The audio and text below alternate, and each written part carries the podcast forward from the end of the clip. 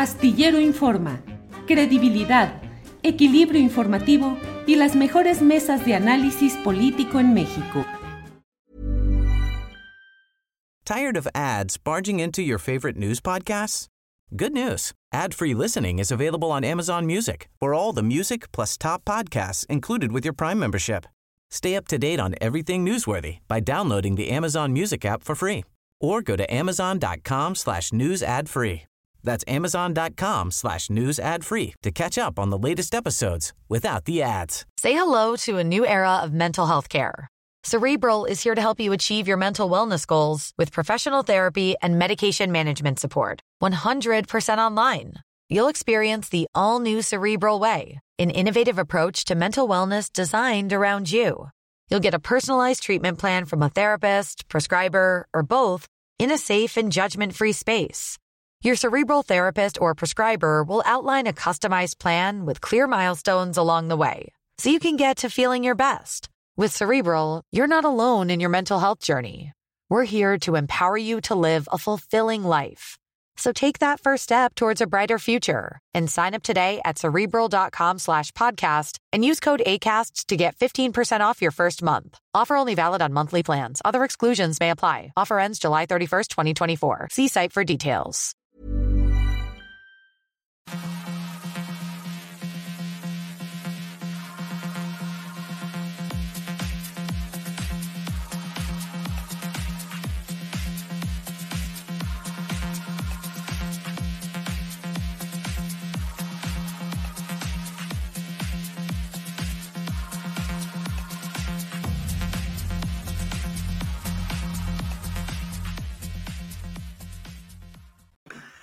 Gracias por estar con nosotros en este martes 12 de julio de 2022. Muchas gracias por acompañarnos en Astillero Informa. Tenemos hoy mucha información, siendo la una, la una de la tarde en punto, empezamos nuestro programa de Astillero Informa. Tendremos entrevistas, tenemos los martes con Carolina Rocha, mesa de periodismo, información con Adriana Buentello y todo lo relevante de estas horas en las cuales el presidente de México está de visita en Estados Unidos reunido con el presidente Joe Biden. De todo ello le tendremos los detalles más adelante.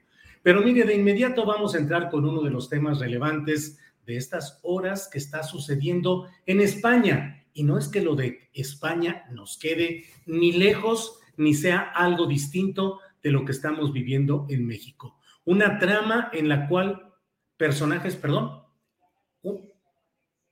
una, una trama en la cual algunos de los personajes eh, eh, que han participado en eh, la lucha política en España, particularmente el partido Podemos, que ha dirigido Pablo Iglesias, quien llegó a ser vicepresidente en España a nombre de Podemos, pues han sufrido un embate constante, pero ahora ha quedado una prueba específica que ha sido una audiograbación publicada por Patricia López, periodista española, en el medio de investigación, periodismo de investigación, Crónica Libre. Ahí se han publicado los audios en los cuales el comisario de la Policía Nacional de España, un personaje sumamente polémico y con antecedentes muy negativos, pues platica con el jefe de los noticieros de La Sexta, que es una de las eh, cadenas de, de las estaciones de televisión abierta de España más influyentes y más poderosas, habla acerca de lo que constituye un,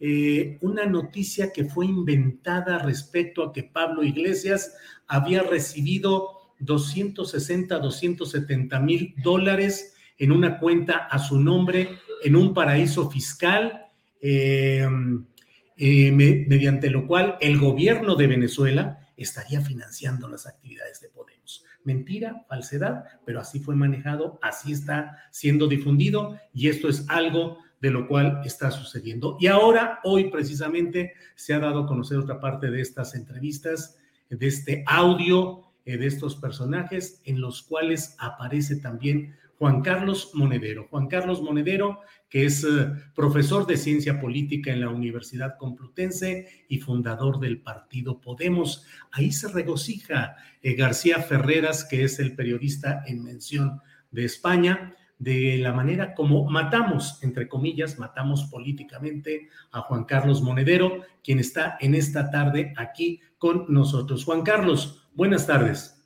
¿Cómo estáis? Buenas tardes.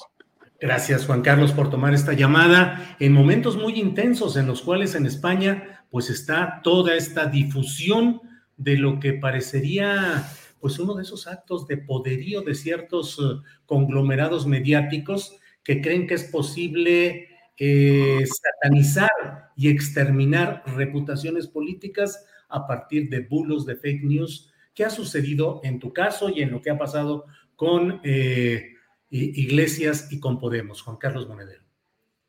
Bueno, creen que es posible porque efectivamente lo hacen. Es decir, que, que si uno prueba algo y le resulta eficaz, pues lo repite. Yo creo que las derechas desde los años 90, eh, cuando menos, eh, cuando menos, solo juegan a la democracia con las cartas marcadas. Y si no tienen algún tipo de ventaja, no juegan. Cuando la cosa se le complica, incluso dan golpes de Estado. Legales, eh, a través de lo que llamamos el lawfare, ¿no? O directamente como ocurrió hace una década en Honduras, hemos visto en, Bolivia, pues, pues dan golpes de Estado más tradicionales.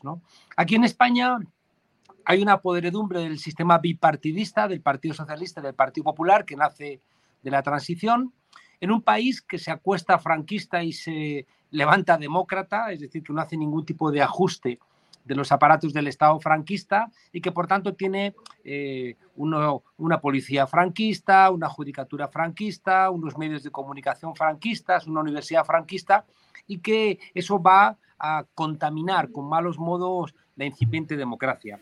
Surge a raíz de la crisis de 2008 una protesta popular que está ya en las calles y tres años después de esa protesta popular, del 15M, del movimiento indignado, surge, surge Podemos. Bueno, pues eh, las encuestas daban, pues eso, lo que después se logró, hasta 6 millones de votos y entonces se pone en marcha lo que llamamos las cloacas del Estado para intentar, aquí no te matan físicamente, pero te intentan matar reputacionalmente y empezaron ataques brutales contra nosotros, que nos, claro, nosotros lo sabíamos, ¿no? Pero no se podía demostrar. Incluso a veces cuando te quejabas, pues parecías victimista y que te estabas quejando, bueno, porque sí. Claro, cuando ahora estallan estos vídeos, pues la cosa deja de ser eh, una queja personal y se convierte en un problema de la democracia española. Hemos visto a ministras, la ministra de Defensa, con un comisario corrupto, pactar, construir pruebas falsas contra Podemos, que después medios de comunicación corruptos financiados con dinero público, el Partido Popular financió a medios como el diario El Mundo o medios como OK Diario, se encargaban de construir el aparato legitimador de esas decisiones. Y ayer mismo, como bien decías, en uno de los programas más emblemáticos de la de la televisión española, en la sexta, que es como la televisión que supuestamente era la televisión progresista, la televisión de izquierdas, salen unas grabaciones donde el director de la cadena dice, tenemos que aparentar que somos de izquierdas para que cuando realmente después golpeemos a los de Podemos tengamos credibilidad. Hay que hacer bien estas cosas. Este falso periodista, Antonio Ferreras, García Ferreras, bueno, pues eh, decidió publicar una noticia falsa, una factura falsa construida por un periodista, ya digo, corrupto, en connivencia con un policía corrupto, y sabiendo que era falsa, la publicó. Y este mismo periodista, como bien explicabas, es el que se jactaba de haber construido todo un entramado para matarme. Es decir, hicieron un ataque, a mí el primero de Podemos, construyeron igual un jaleo con una factura, salió en todos los medios, luego por supuesto se archivó pero ya daba lo mismo, ¿no? Porque los ataques en todos los medios eran tan, tan brutales que era complicado también aguantar, aguantar tanta, tanta presión, sobre todo porque a veces incluso en la interna de los partidos, pues eh, tus adversarios en la discusión política pues terminan utilizando esa presión para, para intentar ocupar eh, más fuerza en sus, en sus posiciones, ¿no? Al final, entre unos y otros, bueno, pues terminaron cansándome y salí de la dirección de Podemos. Eh, Juan Carlos, em, en la práctica política, en la, praxis concreta, pareciera que a veces se tiene que acudir a los uh, foros, a las tertulias, a las mesas de discusión, donde el gran poder de ese aparato mediático televisivo en particular le da resonancia y le da la oportunidad de que formaciones de izquierda o contra los poderes dominantes puedan exponer sus puntos de vista. ¿Qué hacer? Hubo durante mucho tiempo la idea de que la sexta le daba una tribuna fuerte a Podemos. Y, sin embargo, lo que se va viendo es lo que ahora estamos comentando. Pero, ¿hasta dónde llega esa interacción pragmática de aprovechar los foros o de que los foros se aprovechen de los partidos? Con, el entorno del 15M, del, movimiento indignado, creció el interés por la política.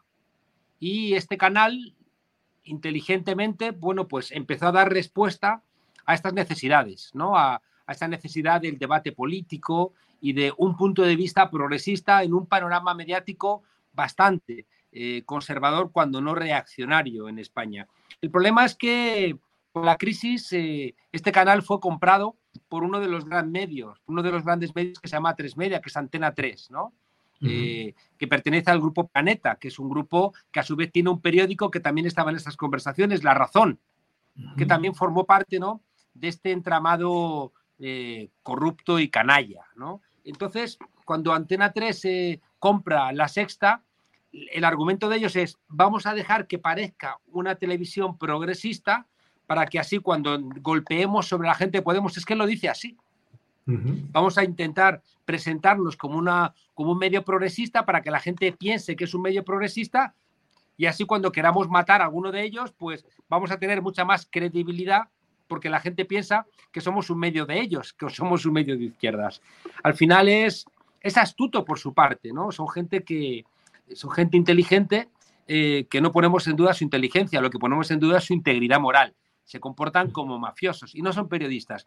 Y nos ha causado mucho dolor, mucho dolor esta mañana, después de todo lo que se ha visto, que haya habido periodistas que se han sentado al lado de este corrupto. Entonces eso es doloroso, ¿no? Porque politólogos y periodistas dicen, ya, aquí me gano mi lana, aquí me gano mi plata, eh, aquí tengo un espacio de, de, de opinión y me da igual que sea un espacio de corrupción. Y eso nos, retrotrae también a una reflexión más profunda y es, bueno, ¿qué hacemos cuando, cuando los vigilantes se convierten en, delincuentes o con cómplices de los delincuentes, ¿no? ¿Qué haces cuando una tertulia que tiene que ayudar a que la ciudadanía clarifique cuáles son las diferentes posturas para que después eso se traduzca en un voto democrático? ¿Qué haces cuando ahí está habiendo trampas? ¿Qué haces cuando como nos contaba el director del diario El Mundo durante un año, David Jiménez, que publicó un libro muy importante que se llama El Director, donde él cuenta todo este entramado podrido y él cuenta que, que Telefónica, que, que, es una gran empresa multinacional que nace de la privatización neoliberal de una empresa pública española, porque Telefónica era una empresa pública que prácticamente la regala al Partido Popular a un amigo suyo, a César Alierta, y nos contaba el director en ese libro que tenía 80 periodistas en nómina, o sea, 80 periodistas pagándoles, igual que sabemos que Florentino Pérez, que está después en una buena parte de los casos de corrupción que están vinculados al Partido Popular y que es el presidente del Real Madrid. Bueno, pues como invitaba ¿no? a Qatar o, a sitios exóticos a los periodistas con todos los gastos pagados, ¿no? Es decir, los tenía en nómina. Entonces, ¿qué hacemos? Ya digo, eh, pues lo que tenemos que hacer es pensar México, en España, en todos los lugares que o la ciudadanía entiende que tiene que pelear y eso implica también pagar por medios de comunicación decentes, o les van a engañar, o les van a engañar. Hay un periódico que a mí me gusta mucho en Francia, Mediapart, bueno, que funciona con las, con las, con las eh, eh, suscripciones que pagan todos los años los, los afiliados. Son gente que dice, si yo quiero salvaguardar la República Francesa, si yo quiero salvaguardar mi país, tengo que pagar por la información. Eh, porque si no te van a dar información podrida. Bueno, pues es una reflexión que tenemos que ir haciendo entre todas y todos.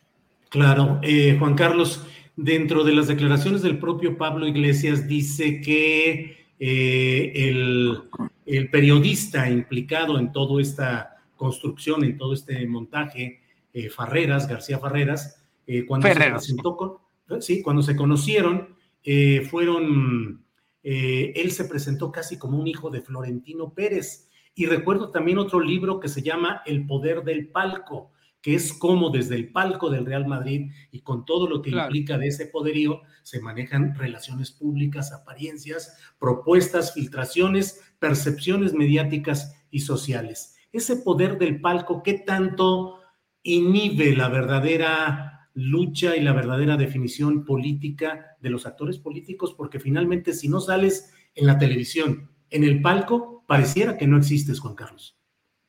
El palco es eh, lo que antes desempeñaban las cacerías con Franco, ¿no? Eh, si iban a una casa rural y ahí, bueno, pues, pues con lujos, pues o mataban animales, animales, o tenían comilonas, o tenían fiestas con señoras, ¿no? Porque detrás de todo esto, además, Julio, es una cosa muy machista, muy de testosterona, ¿no? En, en las, en las conversaciones que ayer se escuchaban era una comida, ¿no? Entonces había todo un, todo el lenguaje, las alusiones, eh, las metáforas eran todas de, señoros, como decimos en España, es decir, de, personas muy, muy machistas, muy patriarcales y, que tienen una concepción viril violenta ¿no? de, la, de la existencia. Eh, casi todos los, los grandes corruptos en muchos países se han hecho con clubes de fútbol.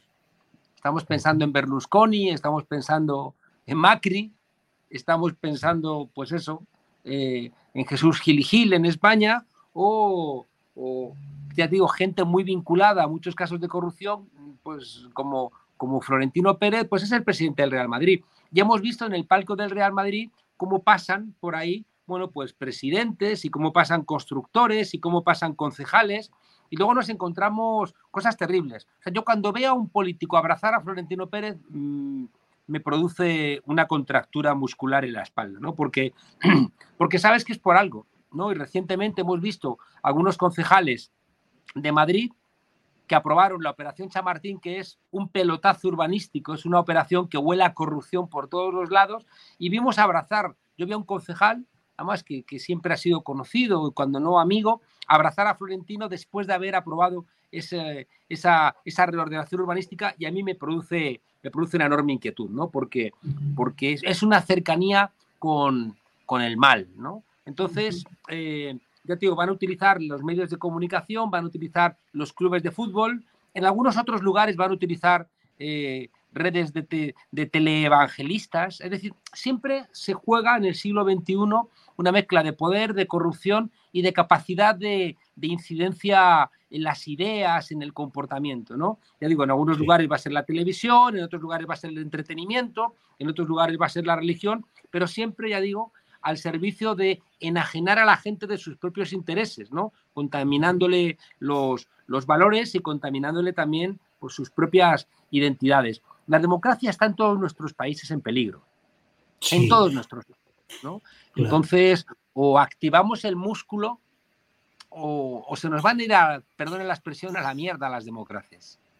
Claro, Juan Carlos, en ejemplos como el de España, ¿cómo han podido avanzar esfuerzos de financiamiento público a medios que se comprometan con una veracidad profesional? Pienso en Infolibre, pienso en CTXT, contexto, pienso en formas de eh, cooperativismo como ha habido en el diario o en público pero mm. ¿se puede realmente construir algo distinto a partir de esa financiación o hay una proclividad social hacia la vacuidad y el compromiso relativo y etéreo con ciertas causas?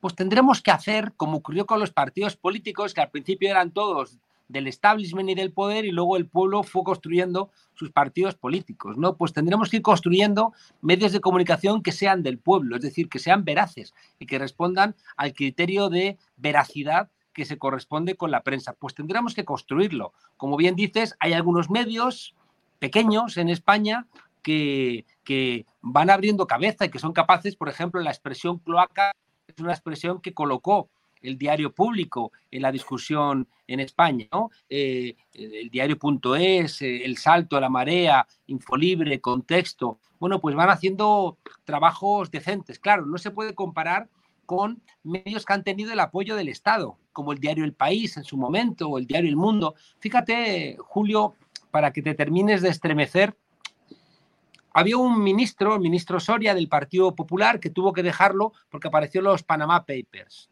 Este señor en Canarias era enemigo a muerte de una jueza de una asociación que es la única asociación progresista que se llama Juezas y Jueces para la Democracia, y esta mujer entró en las filas de Podemos. Al dejar el juzgado, lo agarró otro juez que era amigo de este ministro del PP y se pusieron a buscar a ver cómo podían buscarle algún caso. Y se inventaron un caso y hablaron con un delincuente y le ofrecieron favores procesales si denunciaba a la jueza diciendo que había hecho trampas con él. Y resulta que a cambio de favores, ¿no? Y resulta que eh, la empezaron a atacar y el diario El Mundo fue el que le dedicó varias portadas. Y el ministro Soria, con dinero de todos los españoles, pagó al diario El Mundo un millón de euros, un millón de euros, con una subvención a, al desarrollo tecnológico y demás. Se le estaba pagando un millón de euros para que publicase portadas contra Victoria Rosell. El juez finalmente está en la cárcel porque no le cumplió a ese empresario y el, el empresario hizo pública esa grabación. Si el empresario no hace pública esa grabación, quien está en la cárcel es la jueza de Podemos. ¿eh? Cuidado. O sea, que siempre estamos bordeando un precipicio donde nos estamos jugando nuestra propia libertad porque estamos hablando con enemigos, ya digo, que tienen sus tentáculos en la policía, en la judicatura y en los medios de comunicación. Es decir, tienen, y en el dinero, o sea, tienen las cuatro patas necesarias para, para fastidiarle la vida a cualquiera. Sin embargo, claro que somos optimistas. Es decir, vemos, por ejemplo, ¿Qué es lo que más han atacado de López Obrador, sino las mañaneras? ¿Por qué atacar a las mañaneras? Porque es un espacio donde, donde no, no pueden inventarse que diga lo que no diga, como han hecho en España la semana pasada los principales medios de este país. Las principales televisiones han cortado un vídeo de la ministra de Igualdad, Irene Montero, para que pareciera que estaba diciendo una cosa que no estaba diciendo. Entonces, es que es muy fuerte porque luego además lo mandan por todos los canales de WhatsApp y todas las familias lo ven. O sea, llegó a millones de españoles una mentira cortada que parecía que la ministra no quería hablar de, los, de, las, de, los, de las muertes en la valla de Melilla, cuando ella había hecho unas declaraciones contundentes. Entonces, es muy complicado, porque estamos luchando, ya digo, contra enemigos que no tienen ningún tipo de respeto a la democracia, pero se les llena la boca de democracia y se les llena la boca de libertad y se les llena la boca de libertad de expresión. Esto que acaba de salir, estos, estos comportamientos mafiosos de periodistas mafiosos, complotados para intentar matar adversarios políticos, como mi caso o el de Pablo Iglesias, o de otra mucha gente de Podemos anónima en pequeñas ciudades, en pueblos, que también han sufrido estos ataques. Estos son los que luego se les llena la boca de libertad de expresión y se dan premios entre ellos. Se dan premios al periodista ¿Qué más ha defendido la libertad de expresión? Que son estos canallas, estos sinvergüenzas. Es el zorro cuidando a las gallinas, ¿no? Y por eso te decía que, igual que hemos hecho esfuerzos para que no nos roben el voto, López Obrador no sería presidente si no hubiera habido una mayor conciencia en el pueblo mexicano para que no le pasara como en 1988. Y los mexicanos y las mexicanas han defendido el voto y por eso tienen ustedes el presidente López Obrador. Bueno, como no hagamos lo mismo defendiendo la veracidad de los medios de comunicación, nos volverán a dar un golpe de Estado, volverá a caerse el sistema y volverán a negarnos la voluntad popular. Juan Carlos, te agradezco mucho el tiempo y la amabilidad de tomar esta llamada, pero no me resisto a pedirte una opinión sobre lo que se ha anunciado hoy por parte del presidente Pedro Sánchez, que para empezar dijo, habló sobre el tema y dijo de las confabulaciones contra el independentismo, contra Podemos, y contra diversas luchas populares, pero se anuncia la intención de impuestos a las entidades financieras eh, y a la industria eléctrica. ¿Qué opinar de eso, Juan Carlos? Pues que por eso nos han dado a nosotros este golpe de Estado, Julio. Es decir, ¿por qué querían matar a Pablo Iglesias o a mí? Porque no han podido comprarnos. Porque cuando han comprado a otros, se han terminado los ataques. Cuando de repente consideran que ya no les haces daño, se terminan los ataques y dejas de ser una persona problemática para, para ellos. En cambio, contra Pablo Iglesias o contra mí seguimos con juicios abiertos, llegan noticias incluso a México, ¿no? De, porque también cuando yo de repente tengo una intervención en México en algún medio de comunicación que tiene relevancia, he visto como después el Excelsior o, o algunos periódicos mexicanos publican notas atacando a Monedero, Monedero que está investigado en España, es decir, que esa red mafiosa es una red internacional. ¿Y por qué nos atacan? ¿Por qué nos han querido comprar? Porque desde que nacimos, en 2014, planteamos que los que más tienen, más tienen que pagar. que la crisis no la tienen que pagar los pueblos, que las crisis las tienen que pagar los que más tienen, que la riqueza es social y que por tanto hay que repartirla socialmente y que no tiene sentido que la gente en España, o también ocurre en México, ¿no? Eh, con Iberdrola, que parece que tienen que arrodillarse los ciudadanos frente a compañías que pueden ganar 10.000 millones, 11.000, 12.000 millones de euros el año pasado y estamos pagando una factura de la luz que no podemos.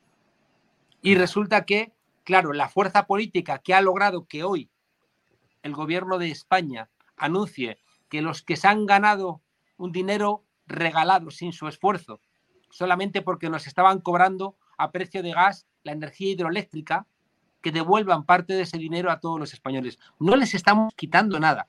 Estamos diciendo que devuelvan el dinero que entendemos que nos han robado. Igual que los bancos, ahora que está subiendo los tipos de interés por la inflación, están ganando un dineral, un dineral para el cual no han hecho nada. Pero ¿por qué tienen que aprovechar los problemas que tenemos los ciudadanos para, para enriquecerse al tiempo que nosotros nos empobrecemos? Bueno, pues lo que ha aprobado el gobierno por presión de Unidas Podemos es lo que explica precisamente por qué nos han atacado. Porque te aseguro, Julio, que si hubiéramos defendido la sanidad privada, las pensiones privadas, si hubiéramos defendido a Iberdrola, si hubiéramos ido cuando nos han invitado al palco del Real Madrid con Florentino, si hubiéramos mm, defendido ¿no? a, estas grandes empresas que las hemos atacado también cuando han querido robar a nuestros hermanos latinoamericanos, si no hubiéramos hecho todas esas cosas, yo no estaría ¿no? ni juzgado, ni me hubieran querido matar, hubiera sufrido durante estos, estos ocho años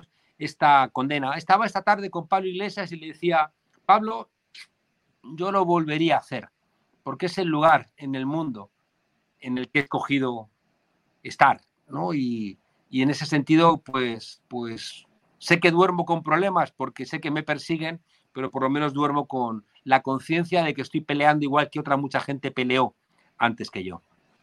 Juan Carlos, y sigue eh, relativamente el silencio en los grandes medios de España respecto a este tema, como diluyéndolo. Hablabas de esta mesa de discusión política que es Al Rojo Vivo, conducida por García Ferreras, y bueno, pues pareciera que se va pateando el bote, simplemente diciendo, pues es un incidente, algo que pasa, olvidémoslo y a lo que sigue. Sí, sí, y además como ellos controlan la agenda, si a alguno de los periodistas que ha invitado se le ocurre sacar un tema, le callan y no vuelve. ¿no? Y por tanto, eh, el dinero extra que están pagando periodistas también mal pagados. Bueno, pues eh, tienen ahí un plus donde, donde ser honesto, pues te va a costar a lo mejor 3.000 euros al mes que vas a dejar de ingresar, ¿no? Y bueno, pues, pues ahí está también esa pelea histórica entre la dignidad y, el dinero. ¿no? Bueno, pues algunos parece que han escogido el, dinero, ¿no? Pero, Julio, yo creo que nunca en estos ocho años ha tenido tanta gente claro que hemos sido víctimas de una conspiración, ¿no? Y que hay mucha gente.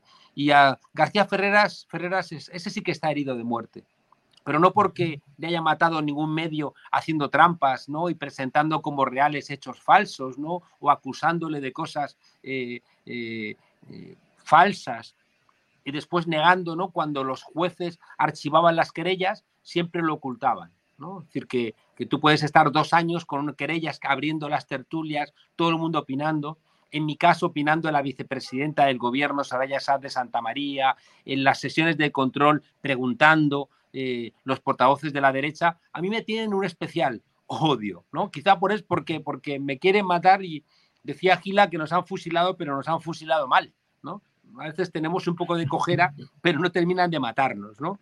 Entonces, eh, disparan y disparan y disparan y no, y no, llegan, a, no llegan a golpearnos, ¿no? Eh, pero lo intentan, ya digo, lo intentan. En cambio, Ferreras hoy está al lado del periodismo basura igual que su mujer, pero no por ser su mujer, sino porque es una periodista que también ha sido parte y cómplice de toda esta basura, ¿no? Y que ayer salió diciendo, no, hay que entender, hay que entender eh, esas conversaciones en su contexto, ya, y hoy Ana Pastor, ¿cómo entiendes el contexto cuando él está diciendo que querían matarme y que iban a, construir todo un entramado para intentar matarme y sacarme de la política. ¿Cuál es el contexto? Pues es un contexto de reunión de mafiosos, y ahí ya digo, Ferreras, Inda, eh, Vallés, Ana Rosa Quintana, eh, eh, Ana Terradillos, es decir, mm, incluso gente que considero que han sido amigos, ¿no? Porque ya están las tertulias, como, como Joaquín Prat, han sido, han sido sicarios de esa lógica, ¿no? Y no les he visto nunca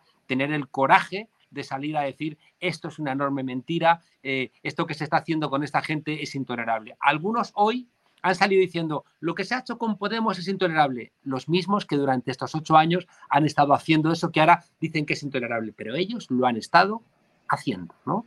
Por tanto, ya digo, ciudadanía crítica y dejar lejos de nosotros las ingenuidades, porque los que son ingenuos, dicen los biólogos, no son antepasados de nadie. Así es. Bien, Juan Carlos, pues te agradezco mucho esta oportunidad de platicar. Seguimos atentos a lo que sucede por allá y gracias por esta ocasión. Un placer, un saludo y gracias a los mexicanos por el mensaje que nos mandó el presidente López Obrador solidarizándose con Podemos porque él sabe también lo que son las mentiras de los medios de comunicación y es muy hermoso ver a un presidente decir, no, medios de comunicación en España no hagan eso con los adversarios políticos porque está feo. Y encima citando a nuestro querido Machado, al que echaron de España los antepasados de estos sinvergüenzas. Gracias, Julio, y un fuerte abrazo. Contrario, gracias, Juan Carlos. Hasta luego. Hasta pronto.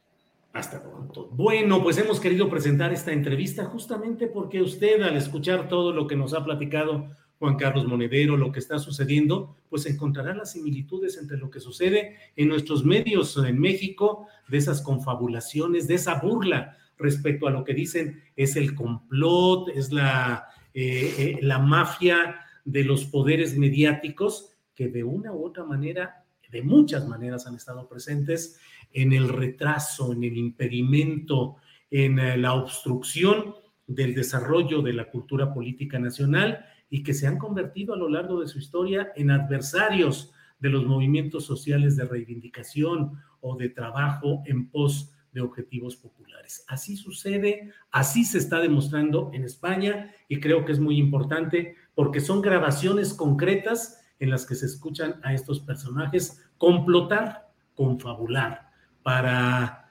hacer acciones contra una opción novedosa, distinta como ha sido la de Podemos en España.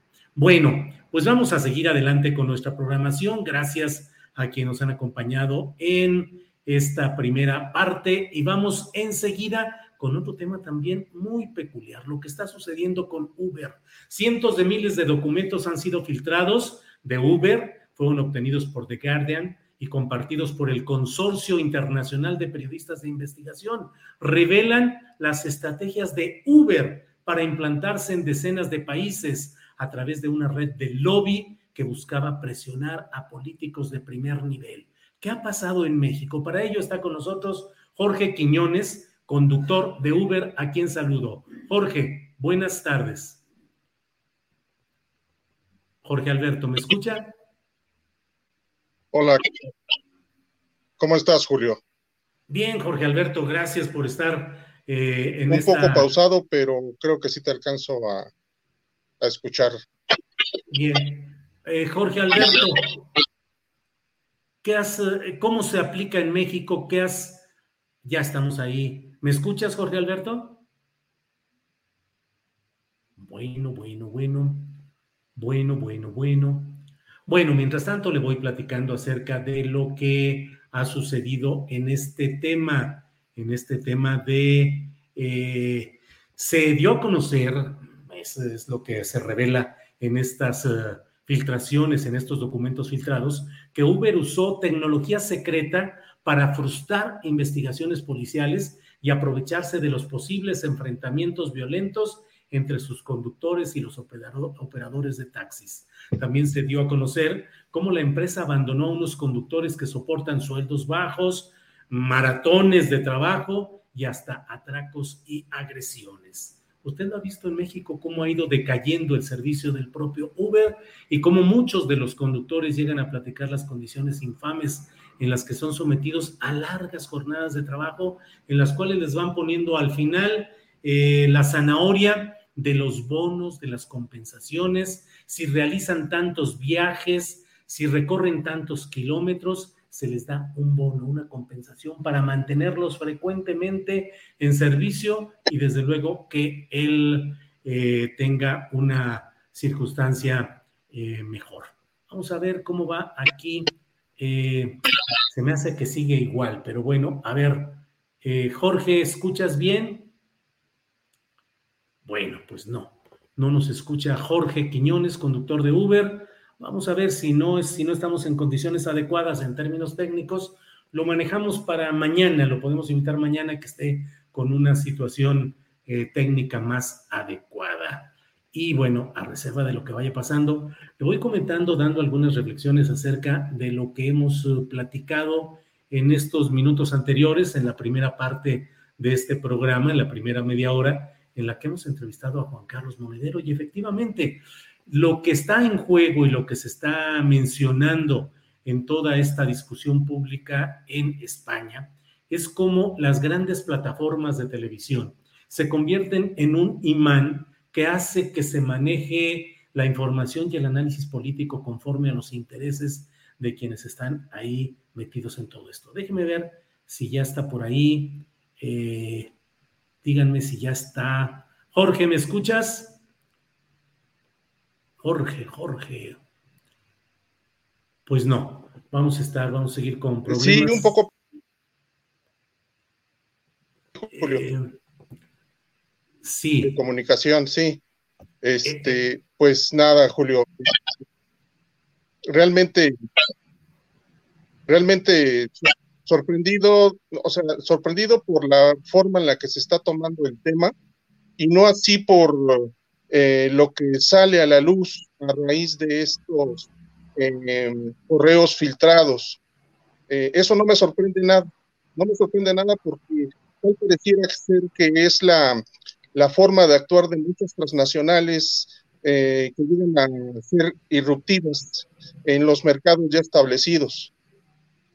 Ahora bien, ¿por qué me sorprende la, la, la, forma en la que se está tocando el tema? Porque yo escucho estoy escuchando a políticos, a gente que se supone que son expertas en el tema, y lo que me sorprende es que están dando el enfoque de hablar de los políticos involucrados, que es importante, claro está, pero el enfoque que le dan los políticos es más en el sentido de los impuestos que se han evadido, eh, la pugna este, ideológica o la pugna de partidos políticos y, a muy pocas personas se les escucha jalar o establecer este tema en los dos ejes que considero que son los más importantes, que es los usuarios y los conductores que participan de la plataforma. Es decir, siempre pareciera ser que es un tema que queda fuera de foco, siendo que es este deberían de ser los ejes eh, fundamentales que deberían de centrar la plática y el debate en cuanto a esta polémica que, no es de hoy, que ya viene de mucho tiempo atrás. Jorge, eh, en el caso de México, ¿cómo ha ido evolucionando el servicio de Uber? Híjole, hace mucho ruido. Em, ¿Qué otra, cómo, cómo, ves exactamente la aplicación de todo esto, de todas esas prácticas abusivas de Uber en México, Jorge Quiñones? Bueno. Bueno, bueno. El, problema en, México en cuanto al tema de Uber viene, viene, dado por muchos este, factores que se están conjugando. O sea, por un lado tenemos el problema de la precarización de tanto del servicio como de eh, la rentabilidad para todos los este, participantes de la plataforma, todos los socios conductores este, si tú, si nos vamos a checar este, estadísticas y estudios serios que se han realizado recientemente, demuestran de forma inequívoca que eh, este, la situación eh, de ganancias para los conductores e, es, una mera ilusión, es decir, no existe. Se está precarizando la situación laboral de muchas personas y no solo eso, eh, eh, estamos cayendo en un problema también tan grave que implica, eh, estamos hablando de la seguridad, de la seguridad de los usuarios y la seguridad de los que prestan el servicio.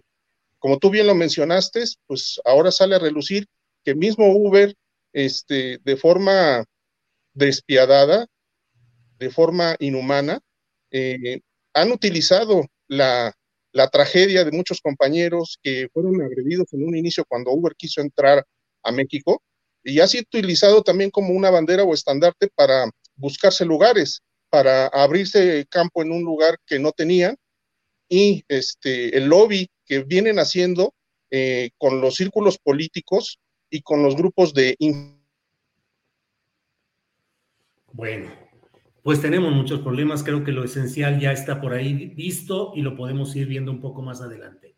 Vamos a dejar este tema. A Adriana, Andrés, vamos a dejar ya esta situación y vamos a prepararnos para una para lo que sigue con nuestra en nuestra programación de este día.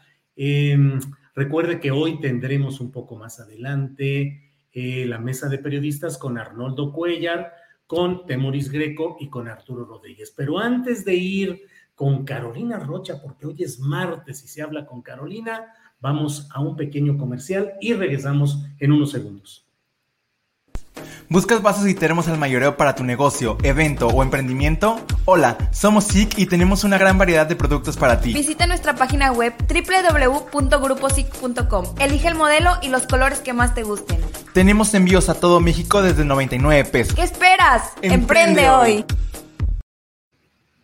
Bien, ya estamos de regreso. Muchas gracias en este martes 12 de julio. Es martes y usted sabe que los martes se platica con Carolina Rocha. Así es que saludo con mucho gusto a Carolina. Carolina, buenas tardes. ¿Cómo estás, querido Julio? ¿Cómo te recuperas del, COVID? Pues eh, yo creo que ya la segunda ocasión llega uno con descuento y entonces ya no le pega tan, tan duro. Entonces, pues la verdad es que no fue tan, tan fuerte. Los primeros dos días sí, pero ya después ya rápido más o menos salí, aunque ahí sigo. Para los que no creen, sí funciona la vacuna sobre todo. No sé si en tu caso el anticuerpo, eh, haya ayudado bastante. Luego ves que te malvibran algunos y luego te, te, buen vibran. Quizás tú traes unos bichos muy buenos defensores de tu organismo porque eres repelente y resistente a mucha crítica, no, no como otros, Julio. Es, sí, sí, fíjate, es, es la sangre tarahumara que corre por mis venas, Carolina, y entonces me hace aguantar ultramaratones de críticas y de lo que venga, se resbala sin mayor problema. Exactamente, hay que aguantar. Fíjate, yo ya te voy a hacer, tenemos que hacer un medidor, Julio. Y nos insultan de un bando y nos insultan del otro, es que vamos bien, Sancho Panza. Porque de verdad que, que, te quiera demasiado los, los, estoy usando los, los, vocabularios de la gente, que te quieran demasiado los fifis o que te quieran demasiado los chairos, quiere decir que le estás dando gusto a un bando lleno de prejuicios. No lo hagas, mejor que te odien. Yo un día soy chairolina y al día siguiente soy pinche güera whitezican. Entonces digo, ah, ahí voy, ahí voy poniendo a todos de malas, porque el periodismo debe incomodar aunque sea un poco. Sí, sí, sí, que esa es una de las grandes discusiones que tenemos, ¿no, Carolina? ¿Qué hacer cuando la profusión de comentarios es tan ruda? Y bueno, la verdad es que al menos yo que asistía o asisto mucho a Twitter, pues a veces comentarios no solo infundados, sino disparatados, irracionales, para favorecer a un bando o a otro. Y uno tiene que tratar de sobrevivir en esas aguas tan agitadas. ¿Tú cómo le haces, Carolina? Pues yo nada más sobrevivo, porque lo que me doy cuenta, mi querido Julio, es que las redes y las giras presidenciales son de quienes las trabajan. Entonces, estaba yo tratando de hacer un trabajo objetivo de, pues, de escuchar discursos, de en ocasiones de plano nada más mirar, porque mucho te dicen el lenguaje no verbal de las personas cuando se encuentran, eh, de, de, ver la agenda, o sea, de simplemente tratar de hacer un análisis de los datos y de lo que ahí estaba sucediendo en la gira del presidente. Y luego tuve la buena idea, antes de estar contigo ahorita, te iba a decir que en la radio, pero no en las redes, ¿eh? Fíjate, antes de estar contigo en las redes, dije, bueno, yo ya me hice una opinión, pero pues, ¿qué es lo que está diciendo el mundo? ¿Qué es lo que está pasando? Y Dios de mi vida con lo que me he topado. Resulta que el presidente ha ido a diferentes giras el día de hoy. Eh, dependiendo de quién eres, Mira, eh, me brinqué a la radio y escuché a, a Carlos Lorete Mola y decía, esta girititita, e, esta porquería de gira, aunque se ponga de malas el presidente, una gira tan pequeña. Y yo decía, bueno, pues, ¿qué es lo que quiere decir con una gira chiquita? Extraño una gira enorme, con un avión enorme, con toda la familia agregada, con las compras. ¿Te acuerdas cómo le hacía Peña Nieto? Igual y eso es lo que él cree que es una gran gira, una gira faraónica, como se iba el presidente Peña, que llevaba al perro, llevaba a la suegra, llevaba a la gaviota y mira que le caía gorda, pero la llevaba de compras para que se calmara, a la parentela, los empresarios, al reportero de ocasión, al cronista preferido. Digo, en realidad, digo, Dios bendito, espero nunca haya llevado la movida, porque eso ya hubiera sido un exceso, pero así eran las, las giras de, de Peña. Y luego dije, bueno, no, igual y él quiere una gira en grande. ¿Te acuerdas el que no descansa en paz de Echeverría, cuya esposa llevaba el piano? Sí, claro, claro. Llevaba la esposa de López Portillo, Carmen Romano. Exacto, y estaba tan chiflis, ahora sí que perdónenme la expresión, que llevaba su leche porque ella solamente podía tomar una leche, de hecho, gringa, porque no le gustaba lo que se producía nacionalmente. Pero bueno, escuché de la girita, te digo ahí. Oye, Carolina, y con la señora Romano, esposa del entonces presidente López Portillo, que para ah, que López Portillo, ya ves. Sí, que para que cupiera el piano de cola, llegaron a tumbar paredes de los cuartos de hoteles para que cupiera el piano, para que estuviera una noche, dos noches ahí y pudiera tener ahí su piano cerca. Imagínate nomás es que esa es una gran gira, una girototota. Entonces, luego ya me mudé a, otro espacio, eh, de hecho, el de Denise Merker, y ahí escuché a Rafael Fernández de Castro, lo tenía en entrevista, y, ella, eh, hablaban justamente pues de, un éxito de una gira bien lograda, de que se veían muy contentos, eh, que se había cumplido con el cometido, que si había sido la duración exacta o no la duración exacta, y tenían una discusión de minutos o no minutos, y luego te mueves otro espacio y, y, va cambiando. Por ejemplo, en el tuit del presidente, te digo, todo es el espejo con el que se mira y ahora de las redes donde se trabaje. Estaba yo viendo el tuit del presidente, ahorita vamos a hablar de cómo él cuando se encuentra a su propia persona de campaña, la que manda unos besos así y ama desaforadamente por el balcón, eh, esa sonrisa del presidente es la del candidato. ¿Cómo, ¿Cómo, le gustó hacer campaña a López Obrador? Aunque sufrió mucho porque lo hicieron aventarse tres campañas, pero ese es su elemento y entonces ahora que lo recibieron este, ahí en, el hotel y que había primero un pequeño público, ¿verdad? La tarde de ayer, hoy más nutrido en, en, este hotel en el que se quedó porque en la embajada no pudo hospedarse porque tiene COVID, Esteban Moctezuma Barragán. Ah, ya no pudo ser corcholata, ya ves.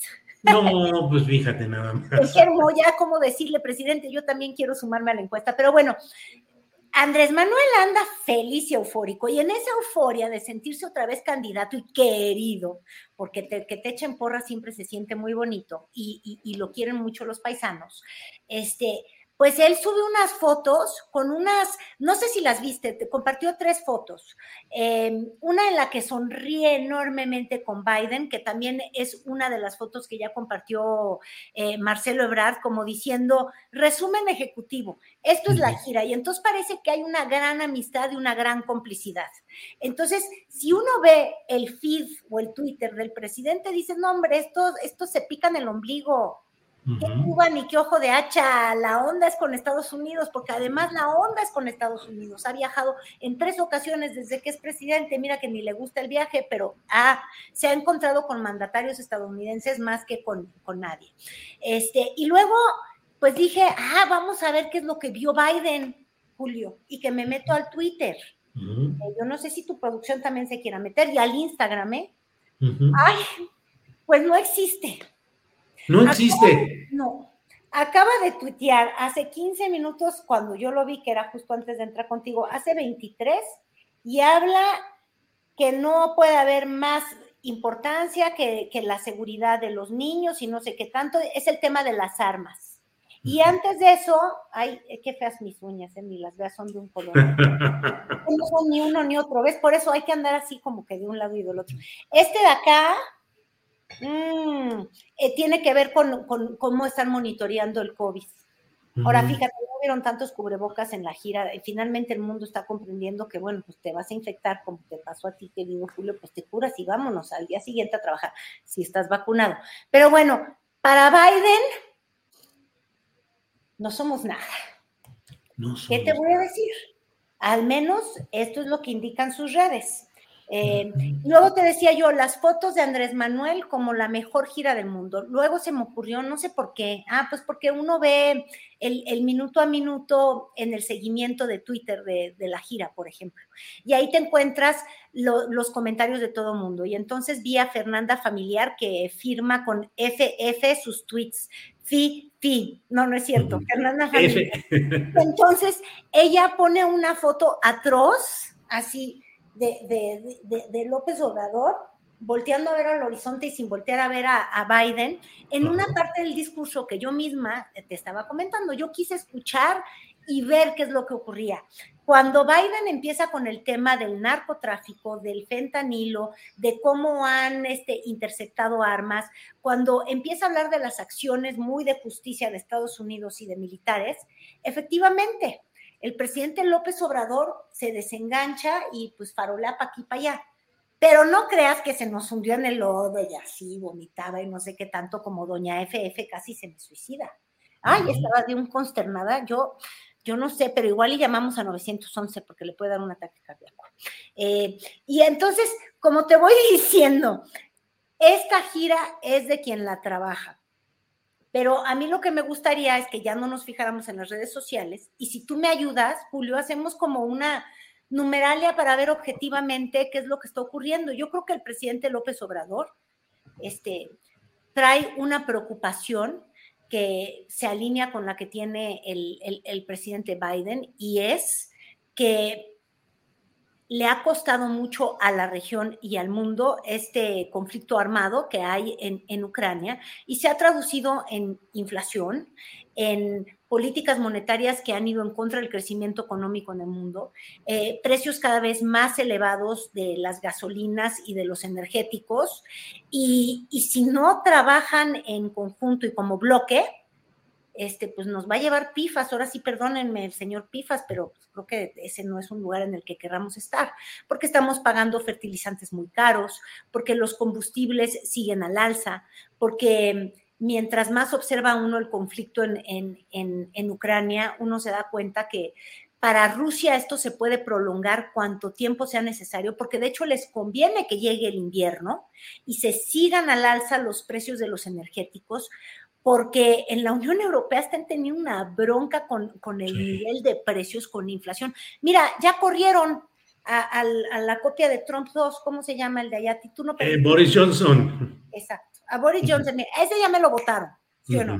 Sí, sí, este, sí. Al de Suiza también ya nos lo votaron. O sea, el mundo está molestito con, con, estos precios de energía, con estas carestías, con estas escaseces, y yo creo que en la región nos estamos dando cuenta que, el, problema se va a importar porque el campo necesita de fertilizantes, se necesitan energéticos y eso me parece que es muy interesante que el tema estuvo ahí.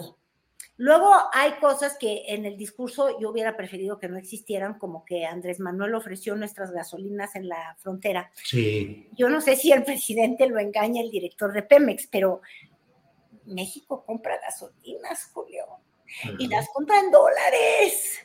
Y mucho allí a Estados Unidos. Entonces, si es más barata la gasolina en México, no es porque la produzcamos con eficiencia, es porque la está subsidiando el gobierno. Y esto de ofrecer nuestra gasolina y duplicar lo que se va a poner en la frontera para que vengan los estadounidenses a cargarla, pues digo, más que un regalo, es un golpe al bolsillo de nuestro presupuesto, porque nos está costando a los mexicanos Digo, yo no estoy en contra de que ofertemos lo que tenemos. Los mexicanos cruzan y se vacunan de COVID. Está bien, pero de ahí a, eh, yo invito, yo invito. Esto pareció como que estábamos en una borrachera presidencial que, ay, no sé, no sé si, si fallecido aquel Echeverría le quiso, le mandó un halo espiritual así petrolero a Andrés Manuel y se nos equivocó, porque eso nos puede llegar a endeudar. Eh, pero bueno, más allá de estas cosas que yo creo que, que hay que criticar, es interesante que se estén planteando temas muy importantes como este, el, contexto de las economías unificadas, el bloque regional como la prioridad de México, lo ha mostrado viajando varias veces allá. Este, este discurso muy pro Cuba y demás es discurso, los actos son muy, somos parte de Estados Unidos. Y, y por último, el tema de la migración, que es importantísimo, porque nos están ayudando las remesas y la mano de obra de mexicanos allá, legal, también les abarata los costos. Entonces, hagamos algo bueno como región. Yo, yo lo veo muy bien, yo no sé tú, mi querido Julio. Sí, bueno, pues en principio, lo que vamos viendo hasta ahorita, a mí me parece eh, que hay perspectivas interesantes. Veamos exactamente qué es lo que se acuerda en materia de migración. Pero más allá de todo eso, a mí lo que me ha encantado es ese paseo que has dado por los diferentes medios, porque efectivamente escucha uno a veces, sobre todo yo en noticieros o en espacios radiofónicos, híjole, un enojo y una estridencia y una eh, histeria de algunos conductores que digo, bueno, ¿qué pasa? ¿Qué sucede? ¿Qué ven? ¿Qué creen que está sucediendo que les provoca tanta urticaria y tanta irritación? Porque no hay un análisis pues digo, sosegado, aunque tengas tu punto de vista y aunque sea un espacio de opinión, bueno, pues sosegado, analítico, equilibrado. Eh, no, no, no, yo escucho algunos que digo, de veras, eh, qué maneras de pretender analizar y qué maneras de estigmatizar y de descalificar cosas conforme al interés de cada cual. Hoy entrevistamos hace rato a Juan Carlos Monedero, que es uno de los fundadores de Podemos, por el escándalo que hay en España por la fabricación de una nota en la cual se quiso involucrar a Pablo Iglesias en eh, una supuesta recepción de miles, de centenares de miles de dólares del gobierno de Venezuela, con lo cual le colocaron una etiqueta que tuvo consecuencias electorales. Y así andamos también acá, Carolina, con muchas bulos, fake news, fabricaciones, inventos mediáticos. Efectivamente, Julio, yo leía tu columna del día de hoy este, muy interesante hablando de este escándalo que traen, este, pues por la manera de, de querer terminar con, con, con, un liderazgo de izquierda que le molesta a, a, a, un sector de España que además creo que están en todo su derecho a que no quieran que llegue al poder Juan de las Canicas, ¿no? Pues si por eso hay democracias, cada quien vota por quien quiere. Ahora, existen reglas en la democracia y, y, al leer toda esta este, operación Berlín que se hizo allá, porque nosotros lo hemos vivido. Entonces, este, difundir mensajes sin importar la veracidad o trastocar la realidad para acomodarla. Este, yo eso es lo que veía justamente el día de hoy al, al, al tratar de, primero, hacerme de los discursos y de lo que pues de lo que no está sujeto a mi, a, mi subjetividad, que son los datos, cuántas veces ha ido, en dónde se está quedando, con quién se va a reunir, eh, este, de qué hablan. Esas son cosas objetivas, ni modo que uno se ande inventando una realidad. Eso es lo que hay de esta gira que hizo el presidente, ¿no? Y, y luego la interpretación que dan. Eh, mira, llegué a ver hasta al, propio este, Joaquín López Dóriga, que a mí en lo personal, pues, pues la verdad le tengo un cariño porque yo lo conocía por allá en los pasillos de Televisa y además él es muy tenaz, Julio, mira, publique fake news o publique real news, él nunca deja de trabajar, ahí va, siempre a todo lo que da.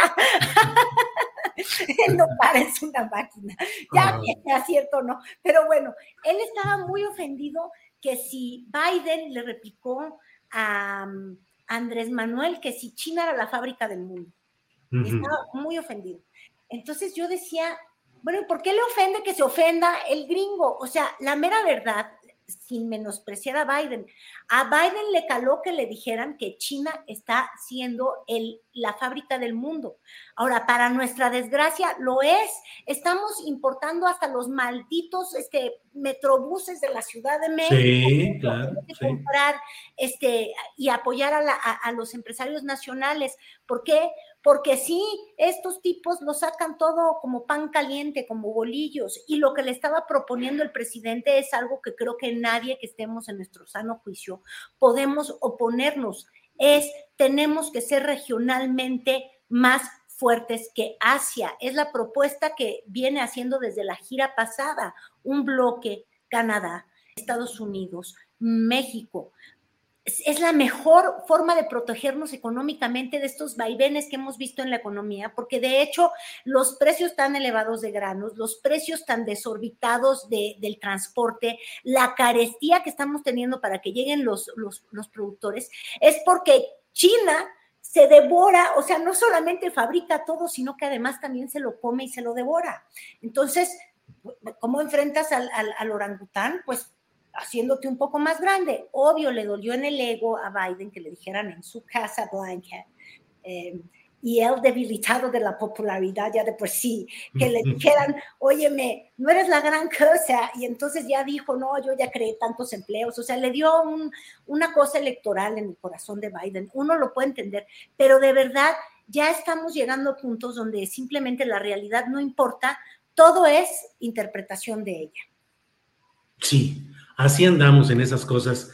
Carolina, pues... Um, ya le dimos una buena repasada a la noticia del día, que es la visita del presidente de México al de Estados Unidos. Y ahí quedan todavía un montón de cositas pendientes, que si anda Monreal de rapero, que si eh, sigue, anda eh, en motocicleta. Claudia la de yo ya dije, no, ya esto ya es demasiado tener que ver que me suban Instagrams con la, con la jefa de gobierno en moto, rum, rum, súbete a mi moto menudo y que yo piense que eso es festejable.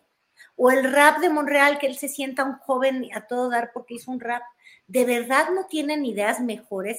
A, mí de verdad las campañas, y mira que yo hacía un programa de campañas, este, ya, ni la risa me quieren provocar, me caen gordos, siempre las hacen iguales, son unos hipócritas y su cara de campaña nunca es su cara de la realidad.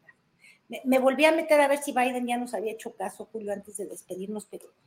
No, no nos hace caso el señor Biden que estaba ahí durmiéndose en la plática. No, nada, nada, nada. Nada. Oye, pero son contemporáneos, al menos. sí, pero Biden anda anda pasando aceite gacho en muchas cosas, ya ves, saluda a los amigos imaginarios, se va en sentido contrario al que debería de estar. La bicicleta. sí, la bicicleta, la caída de la bicicleta, queriendo saludar a sus, seguidores. En fin, Carolina, sí. Sí. Ya me voy a despedir de ti, pero diciéndote que yo estoy ya muy triste porque los martes ya no son los martes de Carolina Rocha. Los martes ya son de, de, los audios de Alito, de las ah, de Laida. Em, ¿Qué te puedo decir? Mira, con las cosas que dice Alito Moreno, podríamos hacer un manual de la maldad y de la corrupción en México. Y, yo creo que no necesitas consultar más fuentes que, que las palabras de ese señor. Y, con Laida también podríamos hacer un manual de la incongruencia, del abuso de poder también, porque yo creo que ya está muy desatada esa mujer que no se la pasa tan campechana, ahora quiere exhibirnos a todas las mujeres, este, a mí ya no me importa si son priistas, si son panistas, si son lo que sea, que cada mujer haga lo que quiera con su cuerpo y con sus fotos, este, de verdad que ya están llegando a un límite de, de, de veras del cinismo, un cinismo de Alito diciendo que él es una víctima, que lo quieren matar, que él con su vida va a defender la democracia. Yo digo, ay, bueno, este cuate, ¿qué película se chutó? ¿De cuál se está tomando? Y, luego la Laida diciendo, es que es corrupto Alito. Yo digo, y ella no ve dónde vive, no se acuerda de sus declaraciones patrimoniales, que no se acuerda que hacía su papá. Ay, no. mira, Julio, ya, ya. ya. Ya. Carolina, como siempre, un gusto platicar contigo en este espacio de los martes. En los martes se habla con Carolina Rocha, aunque luego a las nueve de la noche entre el martes del jaguar con las, los audios por capítulos de Alito, pero no importa, los martes aquí es con Carolina Rocha. Muchísimas gracias, Julio. Martes, martes de platicar, muy a gusto. Así es que, pues nos vemos la próxima semana a reserva de ir juntando el material que se acumula. Gracias, Carolina. Y ve que se acumula siempre. Muchísimas gracias, Julio. A ti, gracias y hasta luego. Hasta luego. Bueno, pues ha sido la plática de este martes 12 de julio con Carolina Rocha. Y bueno, pues mire, eh, son las dos de la tarde con dos minutos. es un buen momento para que empecemos. Déjeme ver nada más, checar aquí, porque ya sabe usted que nosotros luego no, luego no checo las instrucciones que me da la gran productora Adriana Buentello, que fue quien consiguió hoy la entrevista con Juan Carlos Monedero. Anduvo moviéndose, buscando, llamando aquí y allá y consiguió esa importante entrevista. Entonces, bueno, no hay ninguna instrucción especial. Así es que Siendo las dos de la tarde con tres minutos, empezamos con la mesa de periodismo en la cual ya están puestos aquí don Arnoldo Cuellar. Buenas tardes, Arnoldo. Hola, hola Julio. Buenas tardes. Buenas tardes. ¿Me escuchan bien? Sí, te escuchamos bien. Eh, Estoy con algún retraso. Estoy con una computadora del, del año de las cavernas porque la mía normal está fallando y no quise arriesgarme a que se apagara de pronto y dejarlos eh, aquí hablando solos. Y trataré de... Aquí estaremos en comunicación, Arnoldo. Adelante. Bien, Arnoldo. Arturo Rodríguez. Cuánta maldad, Julio. No, es que, está con una compu. Eh, el que se... El que se sacó de onda fui yo, ya estaba volteando a ver mi, internet, a ver si estaba más o menos bien. Julio, qué gusto, qué gusto verte ya eh, de regreso este, y saber que estás bien y verte bien, además con, como siempre, con ese gran sentido del humor que, te caracteriza. Gracias, Arturo. Pues sí, la, la, brincamos esta etapa, fue con descuento, ya no fue tan grave como la primera, fue más o menos sencillita, pero de todos modos aproveché para descansar y recuperarme en en estos días. Eh, Arturo Rodríguez, ¿qué opinas de la visita del presidente de México al de Estados Unidos que se está realizando? Mira, acaba de aparecer don Temoris Greco, ya está aquí, mira, haciendo gestos de que tampoco le está funcionando bien la computadora. Temoris, ¿ya estás en orden o te damos un rato más? As a person with a very deep voice, I'm hired all the time for advertising campaigns. But a deep voice doesn't sell B2B, and advertising on the wrong platform doesn't sell B2B either. That's why, if you're a B2B marketer, you should use LinkedIn ads.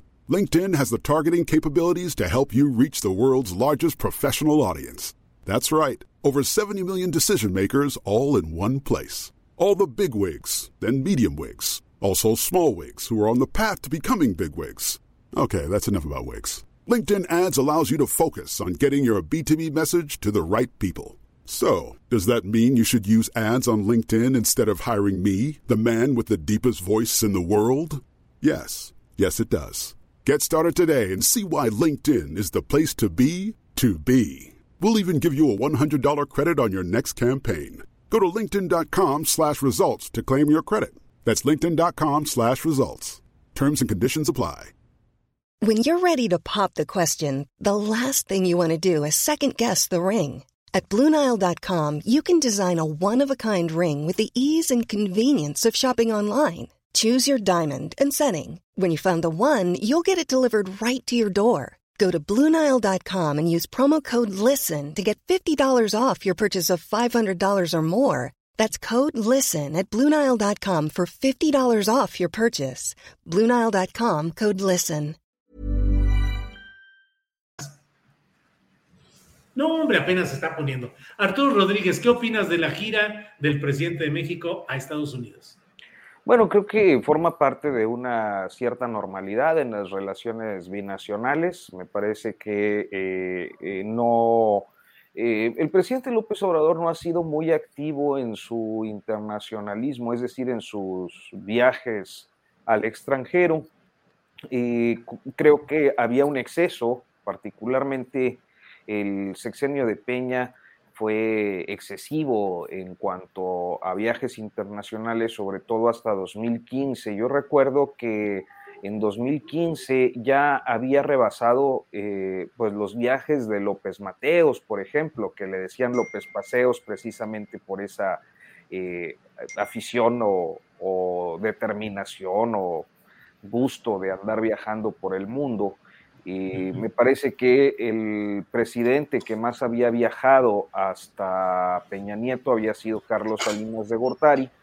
Y en general todos habían tenido una serie de viajes y de giras internacionales que se caracterizaron por el exceso, por el boato, por el lujo, auténticamente escandaloso. O sea, eh, yo recuerdo que siempre se mencionaba, por ejemplo, el caso de estos viajes de doña Carmen eh, Romano, me parece, que eh, se iba hasta con el piano. Sí. ¿no? en, el, en, el, avión presidencial o yo qué sé, subían ahí el piano de la señora, excentricidades de ese tipo. Y, con Peña Nieto, pues estas excentricidades fueron eh, ampliamente documentadas por eh, pues los eh, gastos, primero, que se realizaban, la cantidad de personas de, staff, no solo de invitados, que disfrutaban de, las giras internacionales que programaba el gobierno de la República y eh, finalmente eh, lo inservible que inclusive resultaba para Peña Nieto realizar estos viajes. Yo recuerdo entre sus giras catastróficas, aquella eh, de las últimas que hizo importantes por ahí en 2015, porque luego le bajó, yo creo que ya era mucho el repudio social.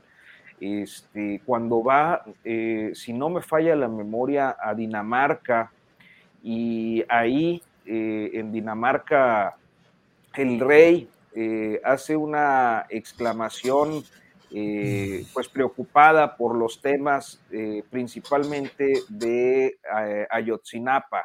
Y luego va a Alemania y le ofrecen en Alemania, creo que fue Angela Merkel, le dice este, que le ofrece asistencia en materia de derechos humanos por pues todos los problemas que trae en México y, también surge la referencia a los 43. Entonces, eh, fue una gira desastrosa. Eh, creo que fue esta ocasión en la que luego Angélica Rivera se le fue y acabó por ahí eh, retratada en algún lugar de Italia.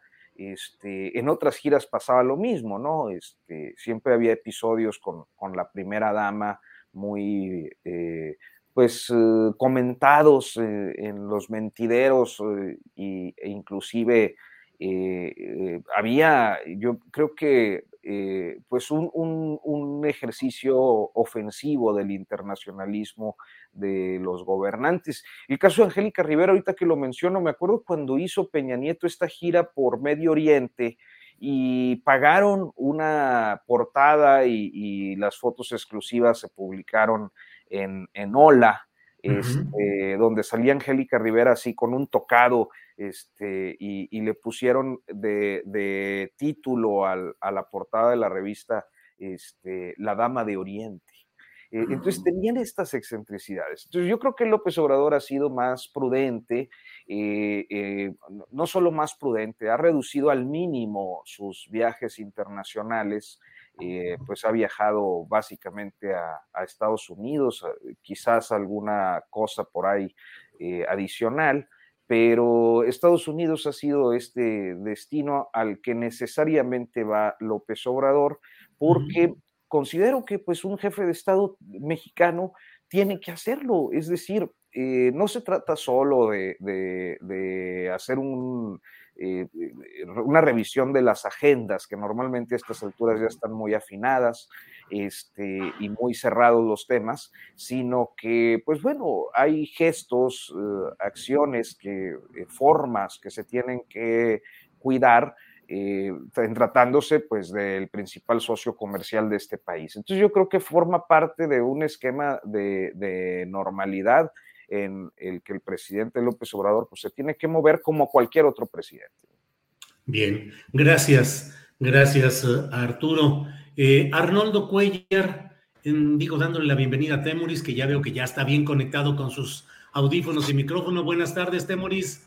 Hola, hola, hola, es un, es un gusto verlos y, sobre todo Arturo en, con, ángulo de astronauta, después de, no, de Notas sin Pauta y del Cuarto Poder, Ahora la cámara sí, te imagino ya con el casco y diciendo Houston 3, 4, 2, ignición, vámonos.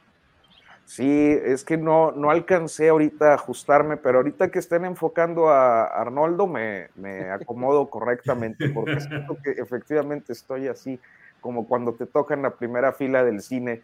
No fui tan, no, fui tan, este, tan intergaláctico Está bien. Bien, Arturo. Arnoldo Cuellar, eh, ¿qué opinas sobre la gira del... Sí, sí, perdón. ¿Ibas a decir algo, Arnoldo?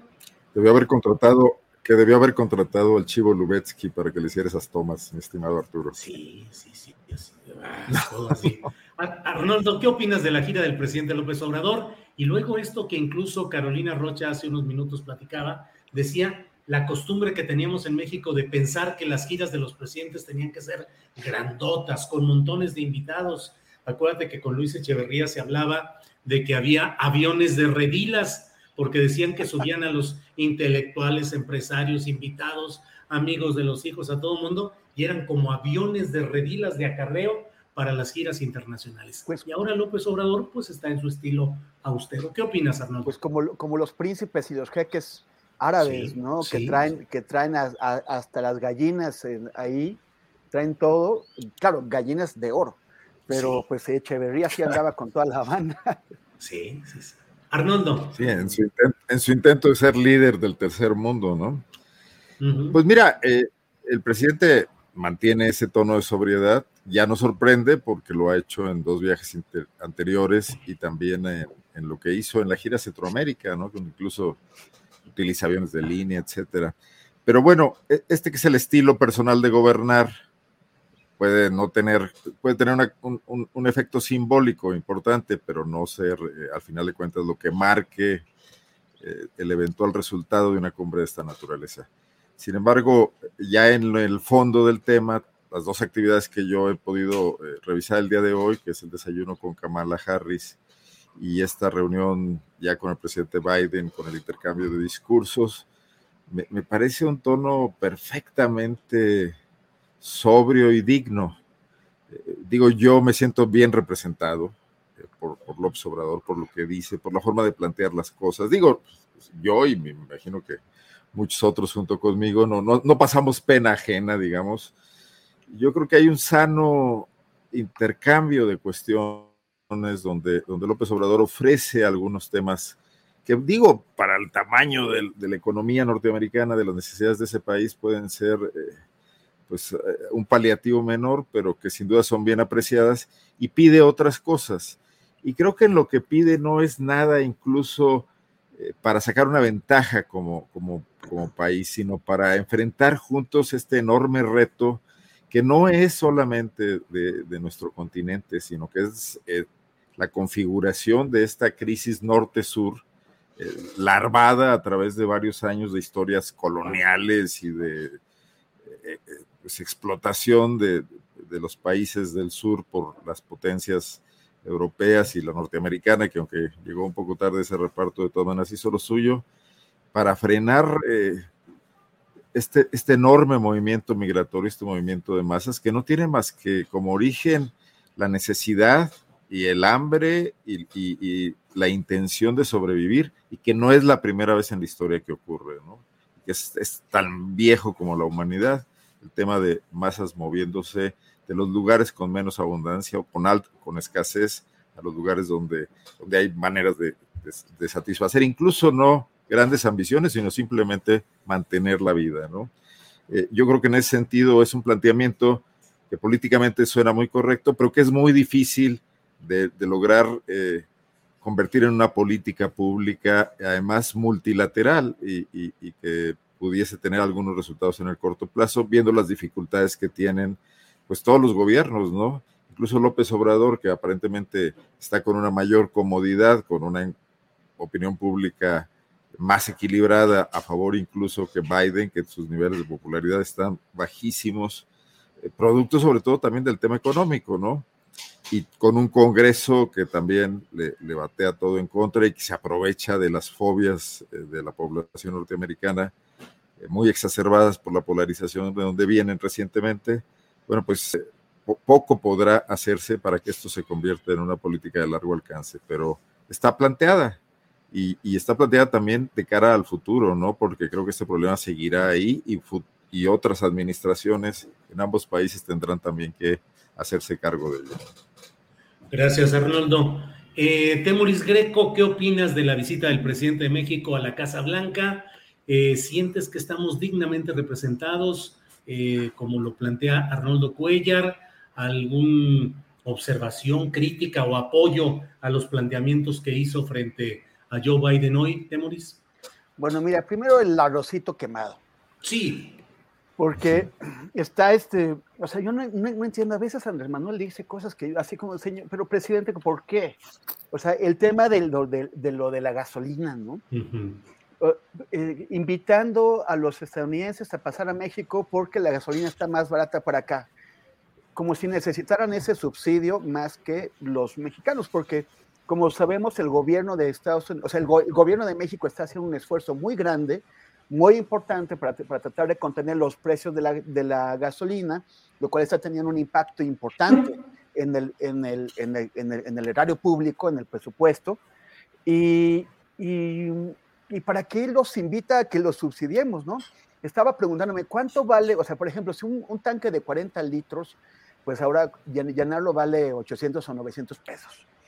Eso en el, por ejemplo, para un mexicano que trabaja y todo el mes y gana 12 mil pesos, pues ¿cuánto significa eso? O sea, tiene que trabajar como dos días para poder llenar ese tanque un estadounidense que gana 40, 50 dólares, pues tiene que trabajar, o sea, por hora, pues tiene que trabajar una hora. Pues un mexicano trabaja dos días, un estadounidense una hora. Y los estamos invitando a subsidiarlos. Compramos las, las gasolinas en Texas. Y luego las traemos a México, las subsidiamos para que vengan los tejanos a comprarla más barata que en Texas. Entonces, es así como que, bueno, como, como qué necesidad, diría el gran Juanga, pero qué necesidad. Ahora, por el otro lado, eh, estaba, viendo un hashtag que están impulsando los, los trolls y los bots de la oposición, en donde están atacando al presidente, dicen que hay, que hay una burla mundial y traen ahí muchos, están buscándole las mejores fotos y buscándole los ángulos pues débiles, cuando en realidad les dio mucho coraje. Eh, cuando el presidente se negó a ir a Los Ángeles a la cumbre de las Américas porque, porque puso condiciones que son bastante eh, racionales y políticamente eh, convincentes, que es que Estados Unidos no puede definir unilateralmente quién sí va y quién no, no, no, va a la cumbre de las Américas. Dijeron, es que está poniendo en peligro la, la, la, relación con, con, Estados Unidos, como lo han venido diciendo todo el rato. Y, y, resulta que primero lo recibe la vicepresidenta Kamala Harris, muy bien, salen muy bien, llamándose amigos, ya se han visto varias veces. Y luego lo recibe el presidente Biden y también en una muy buena reunión. Eh, o sea, yo, todo lo que han dicho se les acaba de caer, eh, con, evidentemente, porque esta, gira es un éxito, o sea, digo, salvo el desliz que comentaba hace un momento, esta gira es un éxito para, para, para, el, para el presidente. Y demostró además que la famosa cumbre de, los, de, de las Américas a México no le servía de nada y nada más hacer un show, a tirar unos discursos en una cumbre donde no se produjo, de donde no salió ningún acuerdo sustantivo. No hacía falta que, que, fuera el presidente allá, con, con que fuera eh, el canciller estuvo, fue suficiente y además a Marcelo Ebrard le vinieron muy, muy bien esos reflectores. Entonces, ¿Qué es lo que pasa? Que, que, el presidente pone el acento donde se debe, sobre todo en el tema de migración.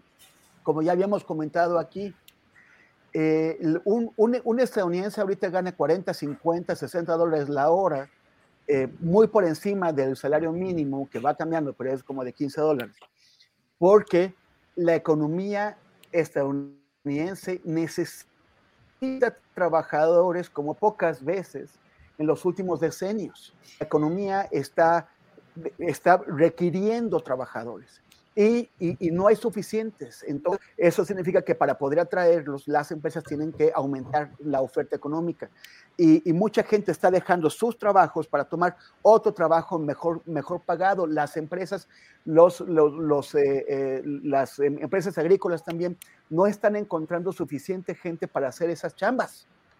Entonces necesitan trabajadores y Andrés Manuel dice muy bien, a ver, este, 300 mil visas, todo eso, como, como ya, ya comentamos, todas estas tragedias que todo el mundo lamenta por el tráfico de, de, personas, por los, por, los accidentes, por, los, por los, la gente encerrada, transportándose en condiciones inhumanas, este, e, eso quien está poniendo en manos de esos traficantes de personas a toda esa gente son las políticas migratorias de Estados Unidos y de México que se establece por exigencia de Estados Unidos. Si hay un acuerdo entre los países para llenar esos puestos de trabajo que necesitan, les van a quitar el negocio a los traficantes, van a salvar muchísimas vidas y van a hacerle la vida más fácil a todos los, los, empresarios estadounidenses que requieren esta mano de obra. Esto es urgente, es obvio. Eh, ojalá que, se llegue a un acuerdo. Está pidiendo Andrés Manuel 300 mil visas y de, de, las cuales además a mí me parece que de una forma bastante humana y bastante honesta y responsable, con, con, visión de estadista, está pidiendo que la mitad de esas visas sean para trabajadores de Centroamérica. Con eso también estamos eh, rompiendo fronteras y rompiendo esas divisiones artificiales que hay entre la gente de Centroamérica y la gente de México, que somos el mismo pueblo. Gracias, uh, Temoris.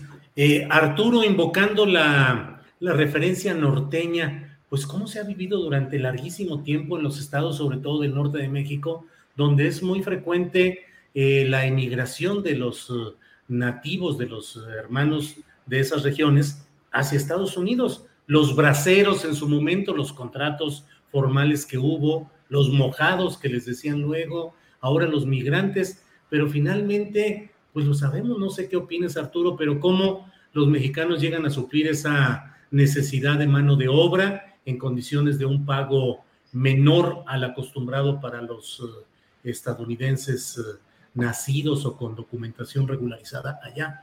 Pero ¿Qué será nuestro, destino, Arturo? El de, la migración más organizada y más regularizada hacia Estados Unidos, Arturo. Bueno, no lo sé. De algún modo creo que ya más o menos sucede así en varios estados de la República. Y, y, donde pues lo percibo principalmente en los periodos vacacionales, ¿no? Estas caravanas enormes de, de ciudadanos mexicanos o mexicanoamericanos o estadounidenses de ascendencia mexicana este, que eh, pues llenan los pueblos y, las comunidades eh, en muchos lugares del país. Yo, yo recuerdo que siempre, eh, o, será que mis experiencias personales están asociadas más al, al, tema migratorio con la crisis. Eh, es decir, yo me acuerdo de eh, algunas, eh, algunos momentos o algunas situaciones en las que amigos que, pues en medio de la crisis del 95, por ejemplo, que estábamos por ahí en la, en la prepa o, en la carrera, empezando, este, se iban a trabajar a los Estados Unidos en un contexto en el que los bancos pues les estaban quitando las casas a sus familias o habían tenido que cerrar el changarrito o habían perdido el empleo con este vocablo que, eh, me parece que explica en parte el uso de la palabra ocupar como necesitar o tan, este, que es eh, el desocupar. Había mucha desocupación. Eh, y entonces decían, pues desocupamos a tantos trabajadores, ¿no? O desocuparon a tantos en, las empresas, sobre todo en aquellas gigantescas, este, pues Altos Hornos de México, que era una de las que con frecuencia daba la sorpresa, entre otras.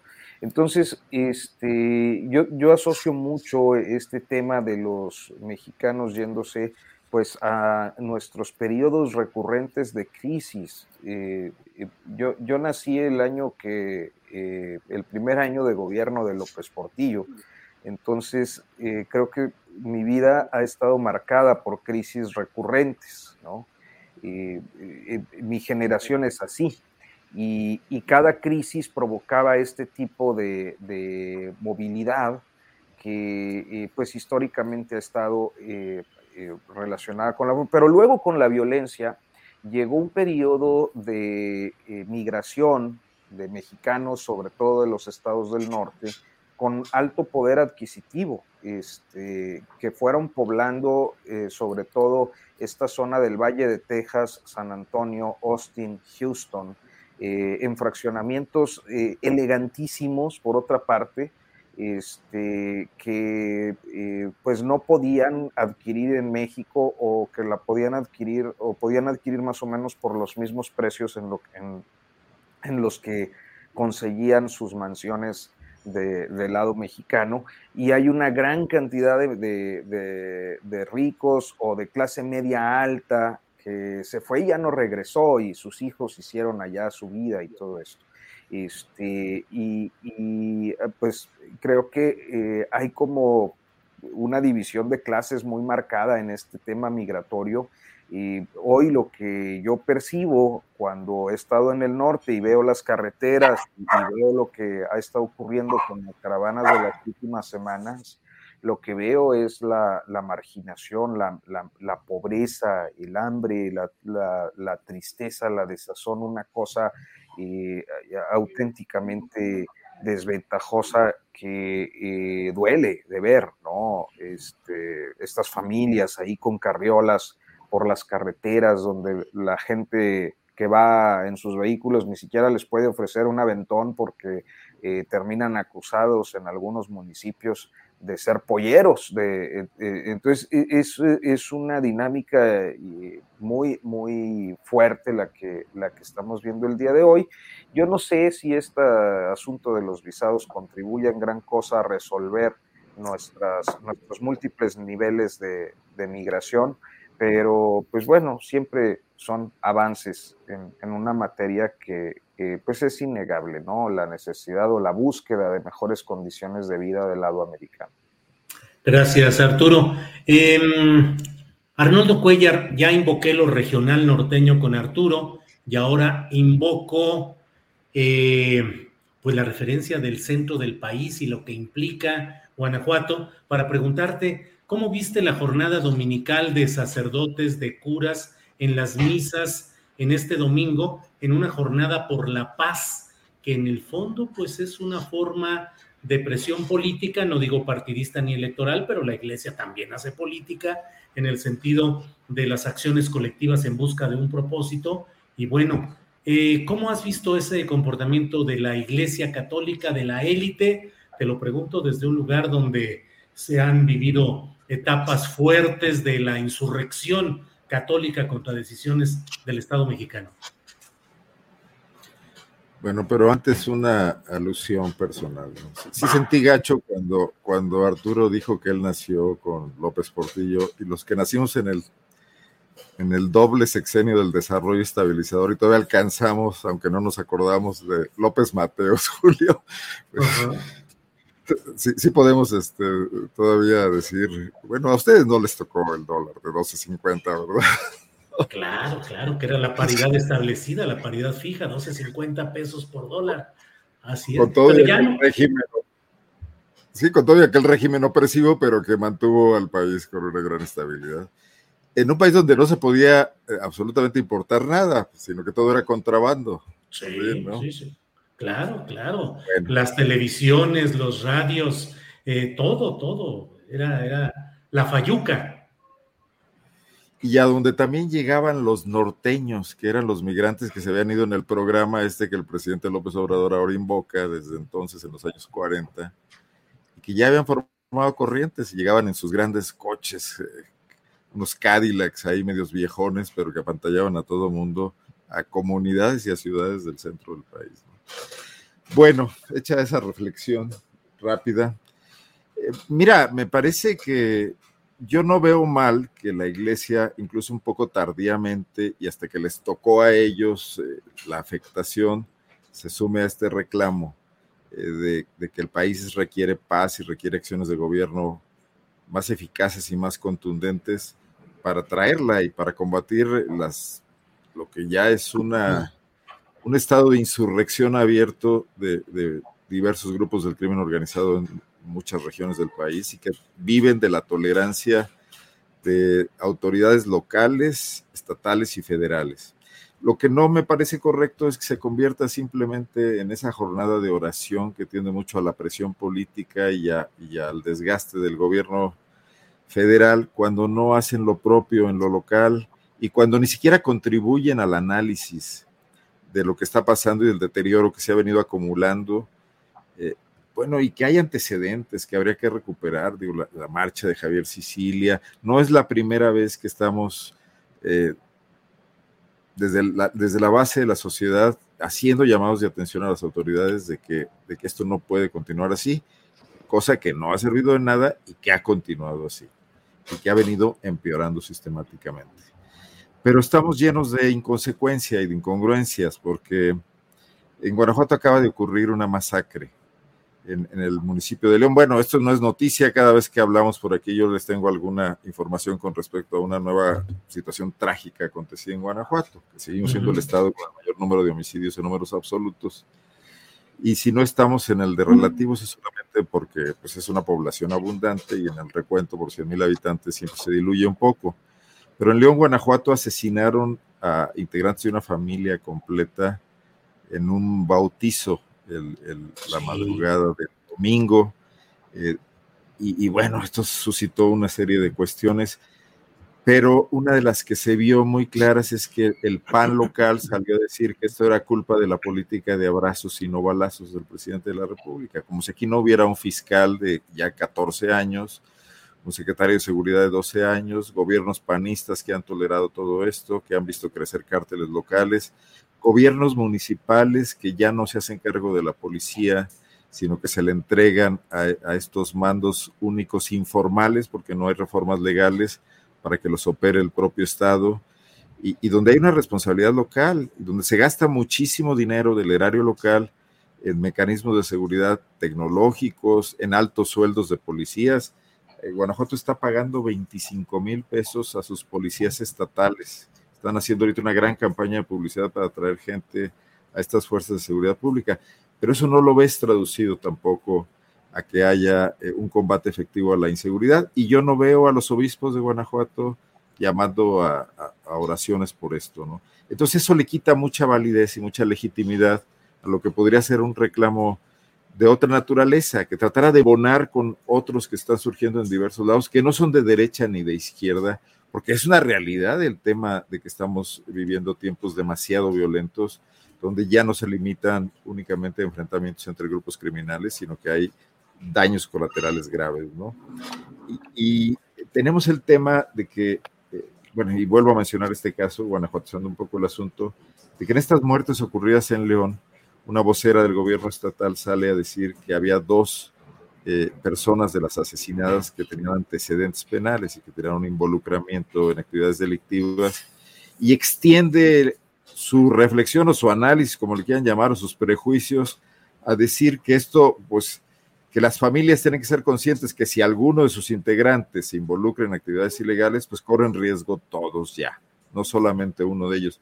Como si no hubiera un Estado de Derecho donde quien comete delitos ilícitos, incursión en actividades ilegales, pudiera ser sometido legalmente a procesos, eh, ser detenido, estar en una cárcel y todo se limite a justiciamientos y a esta, a esta naturalización de la confrontación violenta que nos tienen este número de víctimas con una especie de penas de muerte de facto que no ejecute el Estado, sino que ejecutan los propios grupos criminales y el Estado replegado solo se atreve a decir, eh, pues para qué se meten en eso, eh, porque así está de peligrosa la cuestión lo que no dice cuando asesinan a sus policías, por ejemplo, que ahí el discurso es diferente y ahí salen a decir los matan porque estaban haciendo su trabajo.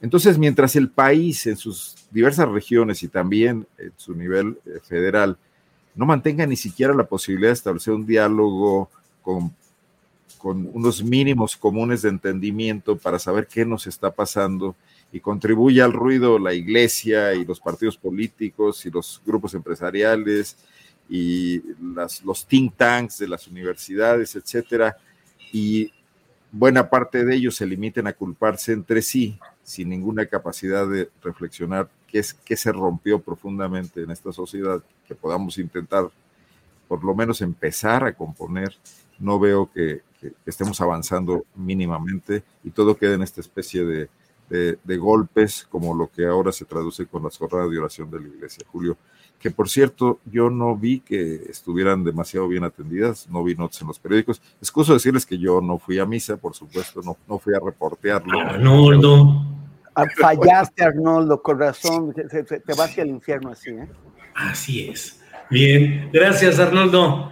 Eh, Temoris, hoy entrevisté a Juan Carlos Monedero, fundador de Podemos, el Partido Español, profesor de la Universidad Complutense, sobre un escándalo que está en estos momentos en España relacionado con la construcción, la fabricación de una acusación falsa contra eh, Pablo Iglesias en 2016, cuando Podemos se enfilaba a ser el segundo partido en votación según las preferencias electorales, perdieron un millón de votos y entre otras cosas hubo esta acusación de que había recibido dinero del gobierno venezolano, lo cual está demostrado que es falso y ahora una audiograbación ha permitido detectar los detalles de todo esto. He leído también comentarios tuyos en la, en la red en la que hablas acerca de este artículo de Viridiana Ríos que se titula Las élites resentidas o nuestra élite resentida. ¿Cómo ves a las élites mediáticas y empresariales en estos momentos? Temoris. Bueno, primero es que hay varias personas que están comentando en, bueno, en los comentarios, obviamente, que eh, sobre, sobre lo que se gana en, en, Estados Unidos. Eh, lo primero es que precisé que el salario mínimo es de 15 dólares, porque hay personas que dicen, es que yo gano 15 dólares. Pues sí, pero dije, no estoy hablando del salario mínimo, estoy hablando de promedios. Ahora, mientras estábamos conversando, me metí a buscar fuentes y todo, todo eso, ¿no? El Departamento del Trabajo o eso. El promedio de los salarios en general en Estados Unidos es de 27 dólares la hora de trabajadores que tienen todos los documentos que están integrados a la economía formal y, todo, y, y todo eso. No hablé del, del, salario mínimo, hablé de los, del promedio de sueldos.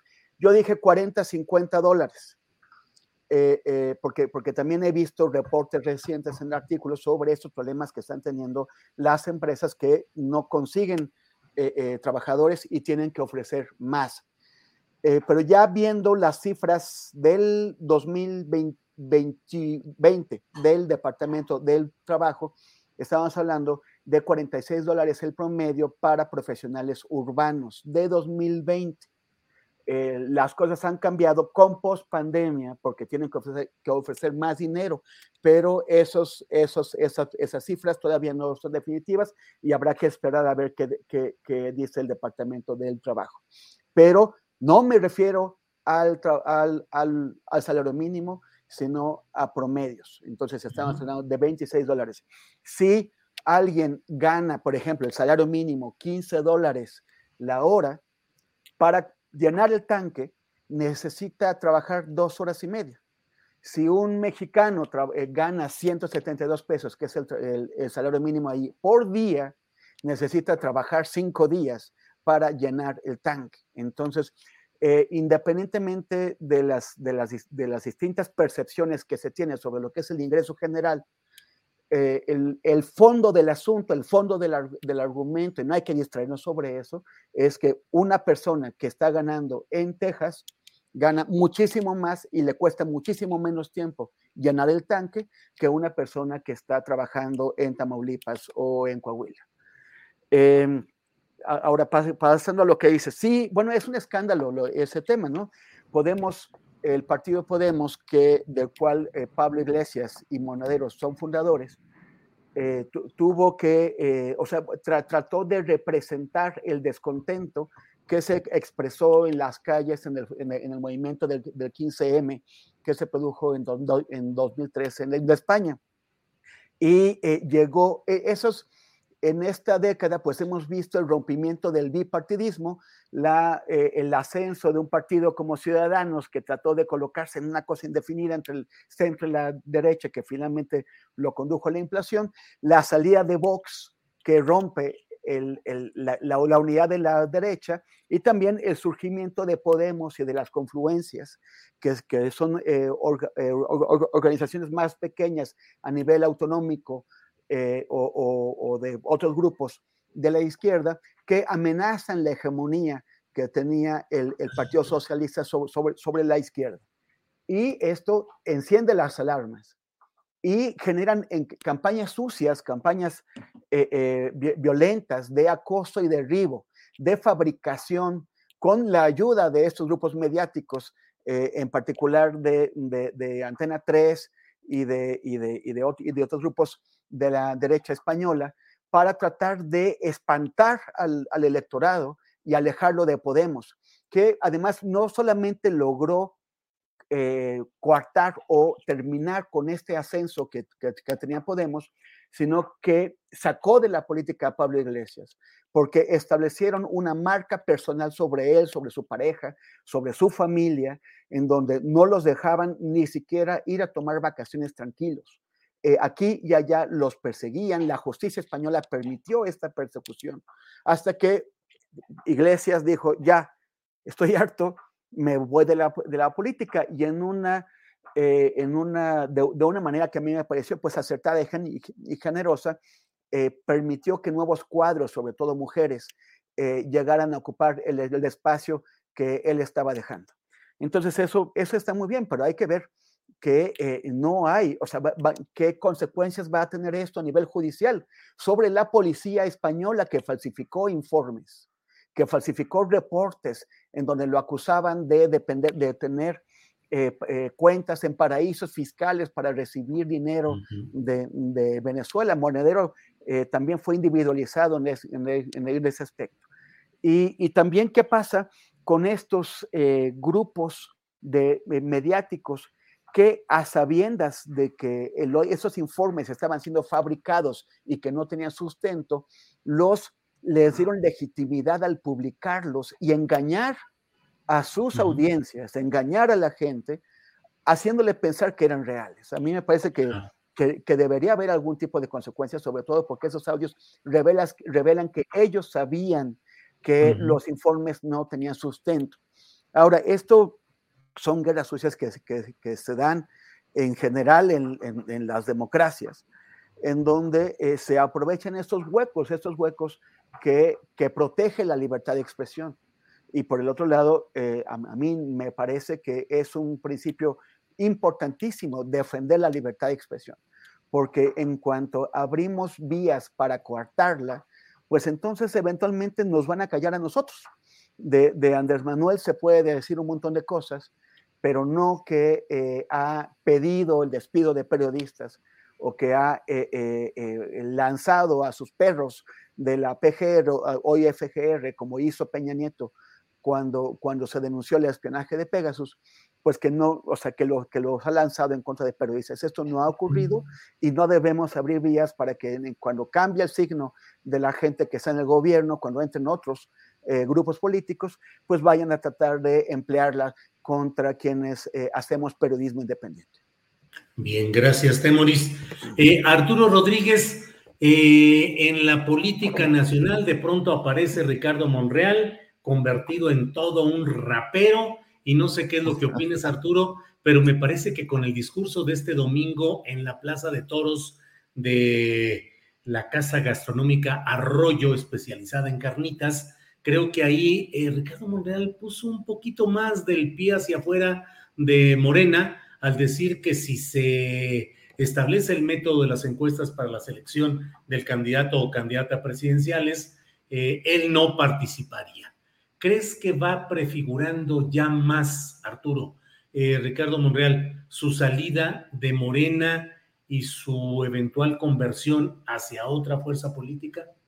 Mira, no lo, no lo sé aún. Eh, es eh, Ricardo Monreal, pues un político muy experimentado, tiene naturalmente sus claros oscuros, sus seguidores y sus malquerientes. Y a mí me, llamó mucho la atención que esta cosa del, rap, porque, eh, bueno, creo que no es eh, el estilo que eh, se esperaría de un político como, como él, como que ya es algo, pues sí, no solo poner o ir recorriendo su piecito al límite del morenismo, sino este, también a, eh, ya se le pasó tantito al tema del, del TikToker, ¿no? A, este perfil de políticos TikTokeros. Eh, sin embargo, eh, creo que vale la pena decir que Ricardo Monreal ha colocado en el centro de la discusión, como no lo ha hecho ninguna de las otras corcholatas, el tema de la democracia interna. Eh, Morena tiene un problema indiscutible con la democracia interna. Los fundadores eh, de ese partido político lo han observado desde hace tiempo. Eh, claro, están ahorita en un proceso de reestructura, pero la idea de las encuestas tiene diferentes aristas. Digo, creo que uno de los que lo ha señalado con mayor claridad y precisión, pues ha sido Paco Ignacio Taibo en el sentido de que las encuestas miden popularidades y eh, la popularidad no tiene nada que ver con apego a los principios, con una ética política o una ética pública que eh, privilegie el, perfil de los mejores.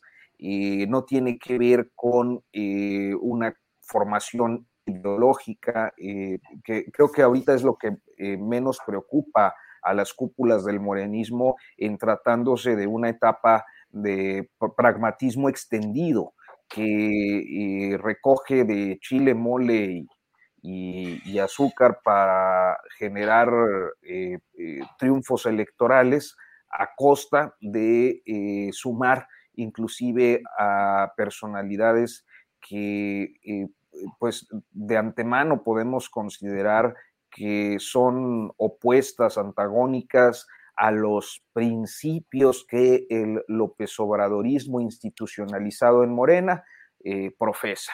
Entonces, eh, creo que el tema es muy relevante. Yo no sé si eh, Monreal tenga los suficientes respaldos para cuestionar el asunto de las encuestas, pero me parece que ha sido una queja generalizada en amplios sectores del morenismo y lo veo absolutamente natural, Julio. Creo que lo has evidenciado en diferentes oportunidades. Eh, en el caso de Coahuila, hace unos 10 días de manera muy, muy clara y muy contundente, el hecho de que aquellos que formaron parte de los grupos políticos que fueron represivos con eh, los grupos de izquierdas, ahora son los, los, los uh, candidateados por Morena y eh, aquellos que eran los reprimidos, que venían de las izquierdas históricas, que participaron en las diferentes corrientes, muchos en, algunos casos desde 88, 94, 2000 y luego destacadamente 2006, 2012, 2018 y ahora que se supone que ese proyecto al que eh, contribuyeron durante todo un periodo histórico llega al poder, pues el supuesto resulta solo eso, porque en los hechos se posicionan expriistas y expanistas que lo único que hacen es reciclar a las clases políticas de siempre, como ya se está viendo en varios estados de la República eh, que están ahorita en procesos de transición o que están por asumir los cargos eh, o que está o que ya están en el ejercicio, pero de manera muy destacada eh, pues tenemos ahí el caso de Puebla, donde la podredumbre que viene de las diferentes adopciones de eh, los diferentes eh, grupos políticos ideológicos ahí en el estado de Puebla está haciendo crisis. Entonces, creo que al margen de que sea Monreal, al margen de, este desatino del rap, que lo considero un desatino, pero pues cada quien, ¿no? Eh, eh, me parece que el tema central que sí está colocando eh, en, el centro de la discusión Monreal es el de la democracia interna de Morena, que es un tema al que las cúpulas no le quieren entrar. Gracias, Arturo. Em, Arnoldo Cuellar, ¿qué opinas de esta lucha, de esta batalla respecto a la búsqueda de democracia interna? ¿Consulta o no consulta? Ese es el tema en este drama político electoral. ¿Qué opinas, Arnoldo?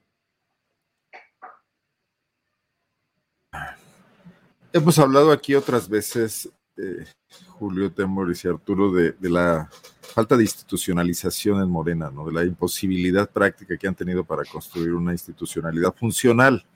Tiene sus documentos, tiene sus tribunales internos y todo, pero esto no ha logrado darles eh, una viabilidad a sus conflictos de tal manera que no impacten el desarrollo del partido y la construcción de una alternativa. Tienen los votos que les trajo consigo, pues yo creo que las campañas de años y la frustración política de muchos mexicanos por eh, la suerte que ha venido corriendo López Obrador, desde el 2006 eh, y el hartazgo con, los, los, partidos tradicionales, con la corrupción de Peña Nieto, con el autoritarismo de Felipe Calderón, pero eso no está traducido en un movimiento institucional. Y esto no es para espantarse. Eh, digo, ¿cuánto tardó la Revolución Mexicana en generar un partido político? Éramos menos mexicanos, eh, era una clase política más pequeña y de todas maneras las confrontaciones ahí se dieron por, pues, por cerca de dos décadas, ¿no? digo, ya ustedes me corregirán que tienen más fresco todo eh, Arturo Temoris, pero eh, Morena no va a alcanzar, eh, además son malos momentos para crear una, una fortaleza institucional cuando vas a elegir candidatos y cuando vas a una transición de nueva cuenta para el relevo presidencial. O sea, no aprovecharon estos tres primeros años, han estado permanentemente en, el tema electoral, han estado en esta lógica de, de la cooptación, de ganar a como dé lugar, que, salga adelante la marca y el color sin pensar quiénes son sus, sus abanderados o sus personeros. Y esto no, no, no pinta nada bien, ¿no? O sea, sí corre Morena el riesgo de desprendimientos serios por producto de las ambiciones de sus diferentes eh, liderazgos en búsqueda de la sucesión del 2024 y un desgarramiento interno, que un Andrés Manuel López Obrador, que ha hablado de retirarse de la política, cosa que yo empiezo a dudar seriamente porque le va a hacer mucha falta a su partido y, van a tener que ir a buscarlo a su hacienda o a su rancho, a lo que sea, un poco emulando, es, triste, pero y creo que se enojaría mucho si alguien lo comparara a aquel Santana de manga de clavo, ¿no? Por, el providencialismo de la figura, que, es la única que logra, eh, pues, allanar las diferencias de sus seguidores, divididos y, mm, balcanizados, porque ni siquiera son divisiones claras, ¿no? Sino que son todos contra todos, como se ve en Puebla, como se ve en Guanajuato, etcétera, y en muchas otras partes. Entonces, esto, esto tiende a llevarnos a un panorama donde las crisis de los partidos políticos en México van a extenderse a todos, incluso al triunfante Morena y a los derrotados PRI y, PAN, ¿no? Y, eso nos pone en una agenda de reconstrucción total, donde también, pues no, no porque la crisis se profundice, esto quiere decir que se toca a fondo y, y hay un rebote, o sea, la crisis puede ser enorme y podemos entrar en circunstancias que ni siquiera hemos pensado. Y hay países que han estado así, que viven así, ¿no? Y tenemos Israel y tenemos Italia. Eh, hay funcionalidades y resistencias que permiten que aunque los gobiernos no tengan una permanencia, los países continúen adelante. No sé si vaya a ser nuestro caso. Esto también acentúa la consolidación de los, de los cacicazgos regionales, ¿no? Porque en que hay un gobierno central débil, eh, pues no hay quien eh, ni llame a cuentas ni intervenga decisivamente, lo cual no me parece tampoco mal, porque al final de cuentas creo que el camino del federalismo, que era, muy ficticio normalmente, también es una solución para un país que tiene diferentes realidades regionales y económicas, eh, geográficas, incluso cercanía con Estados Unidos, cercanía con Centroamérica, etcétera. Pero yo creo que, a diferencia de lo que algunos pudieran estar pensando de que este es, el López Obradorismo es un mal sueño que va a pasar. Yo creo que esto es el principio de situaciones que todavía pueden volverse mucho más complicadas en el futuro y, bueno, y, donde hace falta una generación de recambio, porque sí estamos hablando, de todos estos personajes, salvo Claudia Sheinbaum, eh, me hablo de los de Morena, sí están ya en, el último tren, definitivamente, lo cual puede llevarlos a posturas desesperadas. Entonces, yo veo que Monreal, y volviendo un poco a esa cuestión, está jugando el juego que le dejan con las cartas que le tocaron, pero que lo está haciendo también con cierta eficacia política. Y que se atiende a ser un pacto con Marcelo Ebrard y jugar el papel del malo de la película que tense las cosas y que jalonee para permitir espacios adentro de Morena que luego pueden ser eh, también aprovechados por él en un regreso con, nuevos acuerdos políticos, ¿no? Todavía esto lo, vislumbro sin mucha claridad, pero dejo ahí la provocación, ¿no?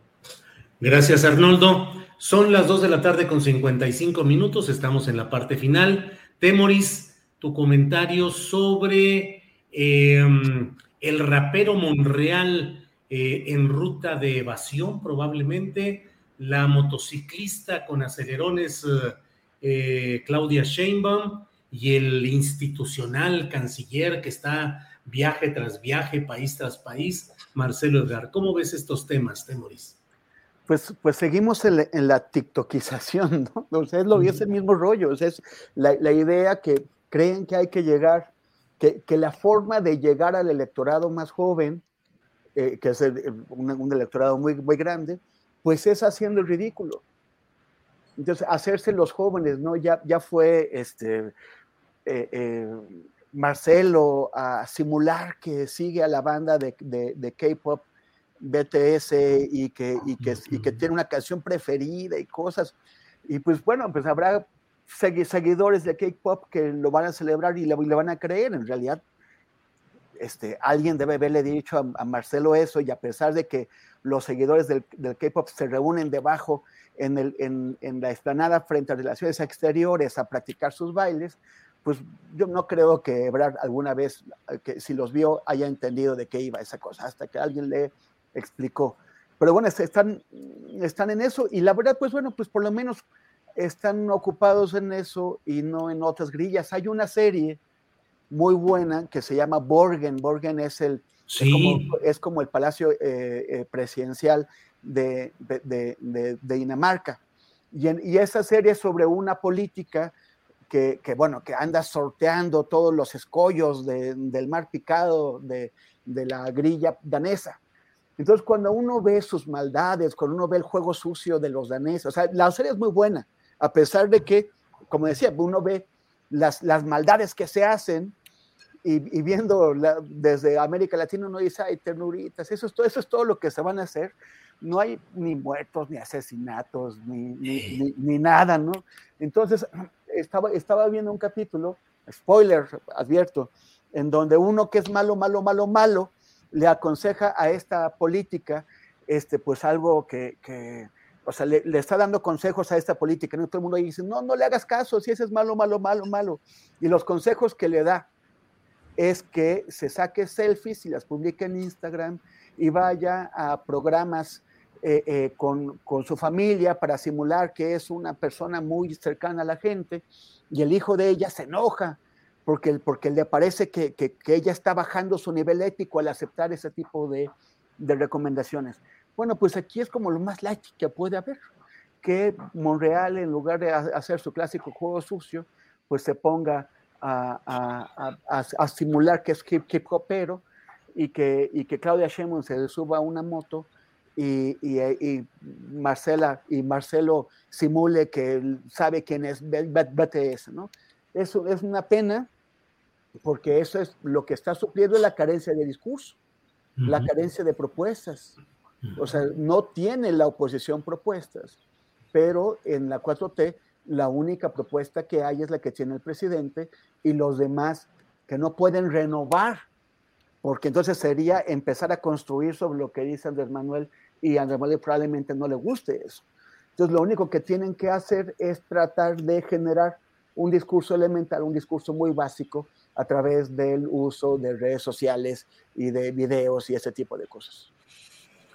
Bien, pues eh, gracias, son exactamente las 2 de la tarde con 59 minutos, así es que gracias a quienes nos acompañan en esta transmisión. Borgen, la serie a la que ha mencionado eh, Temoris, es una serie que está disponible en Netflix, eh, se estrenó hace 10, 11 años en la televisión danesa y ahora está una nueva temporada, que es lo que ha actualizado el relanzamiento de Borgen, efectivamente muy recomendable sobre los entretelones de la política, una política pasteurizada, finalmente muy higienizada respecto a los tacos de lodo que se consumen normalmente en nuestra política nacional, latinoamericana en lo general. Pero fíjate, eh, sí. fíjate, digo, nada más ahí el aporte, hace unos meses vi eh, justo en Netflix una, una serie que se llama La Reportera, que es una serie japonesa. Y este y oye no sí está este muy muy fuerte esta parte de, de, la corrupción de los negocios al amparo del poder de, del crimen político de los asesinatos que ahora me acordé mucho ahora con este episodio de, de y me llamó mucho la atención, digo, porque eh, pues uno que no tiene mucho contacto como con las eh, culturas eh, orientales, pues sí, a mí me sorprendió y además particularmente en Japón, donde piensa uno que precisamente todo es como muy higiénico, ¿no? muy higienizado, como dices tú. Pues sí. Entonces luego sorprende, ¿no? Tacos vemos, contenidos no sabemos. Muy bien, Arturo. Pues gracias y buenas tardes, Arturo. Buenas tardes, Julio, gracias, hasta pronto. Al contrario, Arnoldo Cuellar, gracias y buenas tardes. Una, una, sí, sí, sí. Nada más una, este, acaba de empezar a circular allá en el estado de Coahuila, para quienes nos sigan por allá, el Coahuilense, la segunda edición, el segundo número, trae una serie de reportajes que creo que puede ser muy interesante. Los favoritos de la 4T en el estado de Coahuila, ¿quiénes son los que han hecho negocios, negocios uh, ciertamente turbios a partir de la actual administración federal? Entonces ahí se los recomendamos. Uy, pues a mí digo, armando un reportaje como ese, me imagino que debe ser una guadiana de, de información periodística, Arturo ciertamente.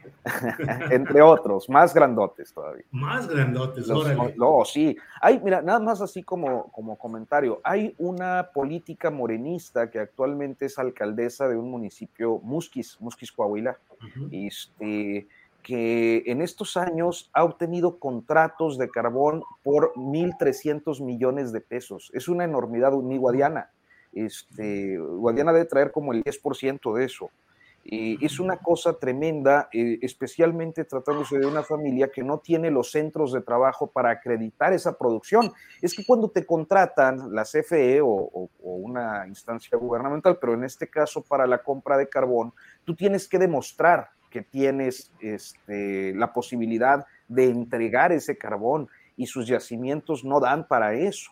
¿Qué es lo que ocurre? Pues que este tipo de personalidades coyotean, gracias al favor gubernamental, consiguen que minas irregulares, que son generalmente donde mueren los mineros, donde pasan las grandes tragedias, este, les provean a ellos y ellos a su vez le venden a Comisión Federal de Electricidad. Pero bueno, es un tema largo. Actualmente están recién revelados los códigos de lo que serán los contratos para los próximos tres años. De ahí que el reportaje respecto al caso concreto del carbón, que no es el único, eh, se llame El carbón guinda para lo que resta del sexenio.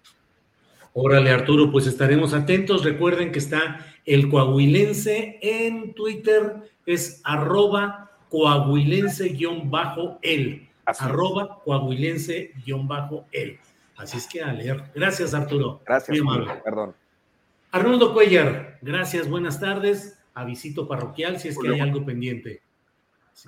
No, un comentario rapidísimo que no quiero dejar pasar. Bueno, y felicidades a, Arturo por ese reportaje de Huachicol Carbonero. Ayer la alcaldesa de León, eh, que estaba enfrentando este tema de la masacre ocurrida en, una colonia de la ciudad, se ganó en serias críticas y cotorreos y memes en Twitter y en Facebook, en redes sociales, por dedicarle el homenaje en los honores a la bandera de lunes a, la comunidad japonesa por el asesinato del ex primer ministro japonés y ir vestida de negro. Hubo quien dijo incluso, y esto Temoris me corroborará, que el color de luto en Japón es el blanco y no el negro. Y, bueno, pues aquí no ofreció ni una condolencia por lo que pasaba en León y fue un enorme pitorreo. Bueno, pues eh, gracias Arnoldo y buenas deberíamos, tardes. Perdón, deberíamos tener una, sesión, una sección, Julio, que se llamara Alcaldeses alcaldeses, no terminamos, imagínate nada más, tanto los eh, eh, chilangos como los de todas partes del país, imagínate, alcaldeses, es buena idea, Arturo. Eh, gracias pues, Arnoldo. Saludos. Temoris, gracias, buenas tardes, mensajito final. Sí, nada más por la, por la japonesización que, que han hecho Arturo y Arnoldo de, esto. También vi esa serie, Arturo, de, la reportera, es muy buena, pero es como, o sea, con el tema de la corrupción, los profundos conflictos en los que se meten los, los, burócratas japoneses al, cuando los tratan de involucrar en temas de corrupción. O sea, conflictos o sea, que tan graves no lo quieren hacer y una vez que hicieron algo que aquí cualquiera así haría, eh, conduce incluso a soluciones extremas, ¿no? O sea, por, por, la, por el profundo sentimiento de culpa que, que, les genera el, haberse prestado a participar en la corrupción por una idea de que el burócrata, el trabajador del, del Estado está sirviendo a la nación y tiene una enorme ¿Estás, responsabilidad. ¿Estás sugiriendo que, que, Alito Moreno debe hacerse el harakiri, Temoris? Híjole, no, no creo, no, no, no, yo, yo creo que, o sea, ¿para qué? ¿No? Unos años en la cárcel, como unos 40 o 50, ¿para qué, ¿para qué dejarlo que se vaya así? Pero... Bueno, además, no hay sentido del honor tampoco. Además, con esa solución despoblaríamos gravemente al país, ¿eh? Esa es la verdad. Pero, pero la, la, la cosa es que, este, ahora que asesinaron al, primer, al ex primer ministro, ¿no? A Shinzo Abe, el, eh, no, tenían más de 40 años sin un atentado político. Casi no hay asesinatos en Japón. El, el, tipo que lo, que lo atacó tuvo que inventarse, se hizo, fue, tuvo que, que hacerse su, propio, su propia arma, tuvo que, que hacer su, su, pólvora, su, hacer sus balas, su, su, munición.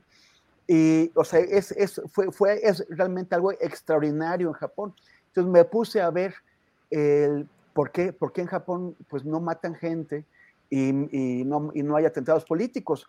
Y es que para que tú tengas acceso a un arma, tienes que hacer un trámite larguísimo, tanto que ese tipo, que, o sea, el, asesino, que es un, es un ex militar experto en manejo de armas, no podría haber conseguido un permiso y por eso se la hizo.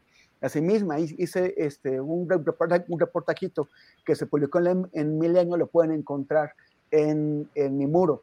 O sea, la solución que han encontrado los japoneses después de la Segunda Guerra Mundial, con la matazón que ellos hicieron y, lo, y las matanzas, los crímenes políticos que hubo en aquella época entre ellos mismos, eh, eh, es, fue una prohibición casi absoluta de las armas. Y, y, eso para los alitos y otros locuaces que andan por ahí, que, creen que la solución para la violencia en México es eh, llenar de más armas.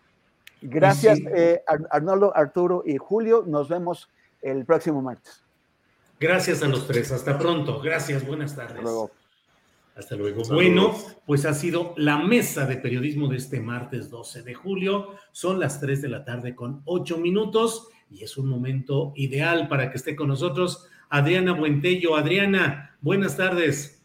¿Cómo estás, Julio? Muy buenas tardes. Saludos a todos los que nos ven. Tenemos información bastante relevante, Julio. De último momento, estoy viendo el tweet de Omar García Harfuch, el titular de Seguridad Ciudadana aquí de la Ciudad de México. Fíjate que está eh, reportando hace unos minutos, dice, hubo un enfrentamiento entre personal de eh, la Secretaría de Seguridad Ciudadana de la Ciudad de México y delincuentes en Topilejo. Tenemos detenidos y dos compañeros heridos. Hay aseguradas armas largas y droga.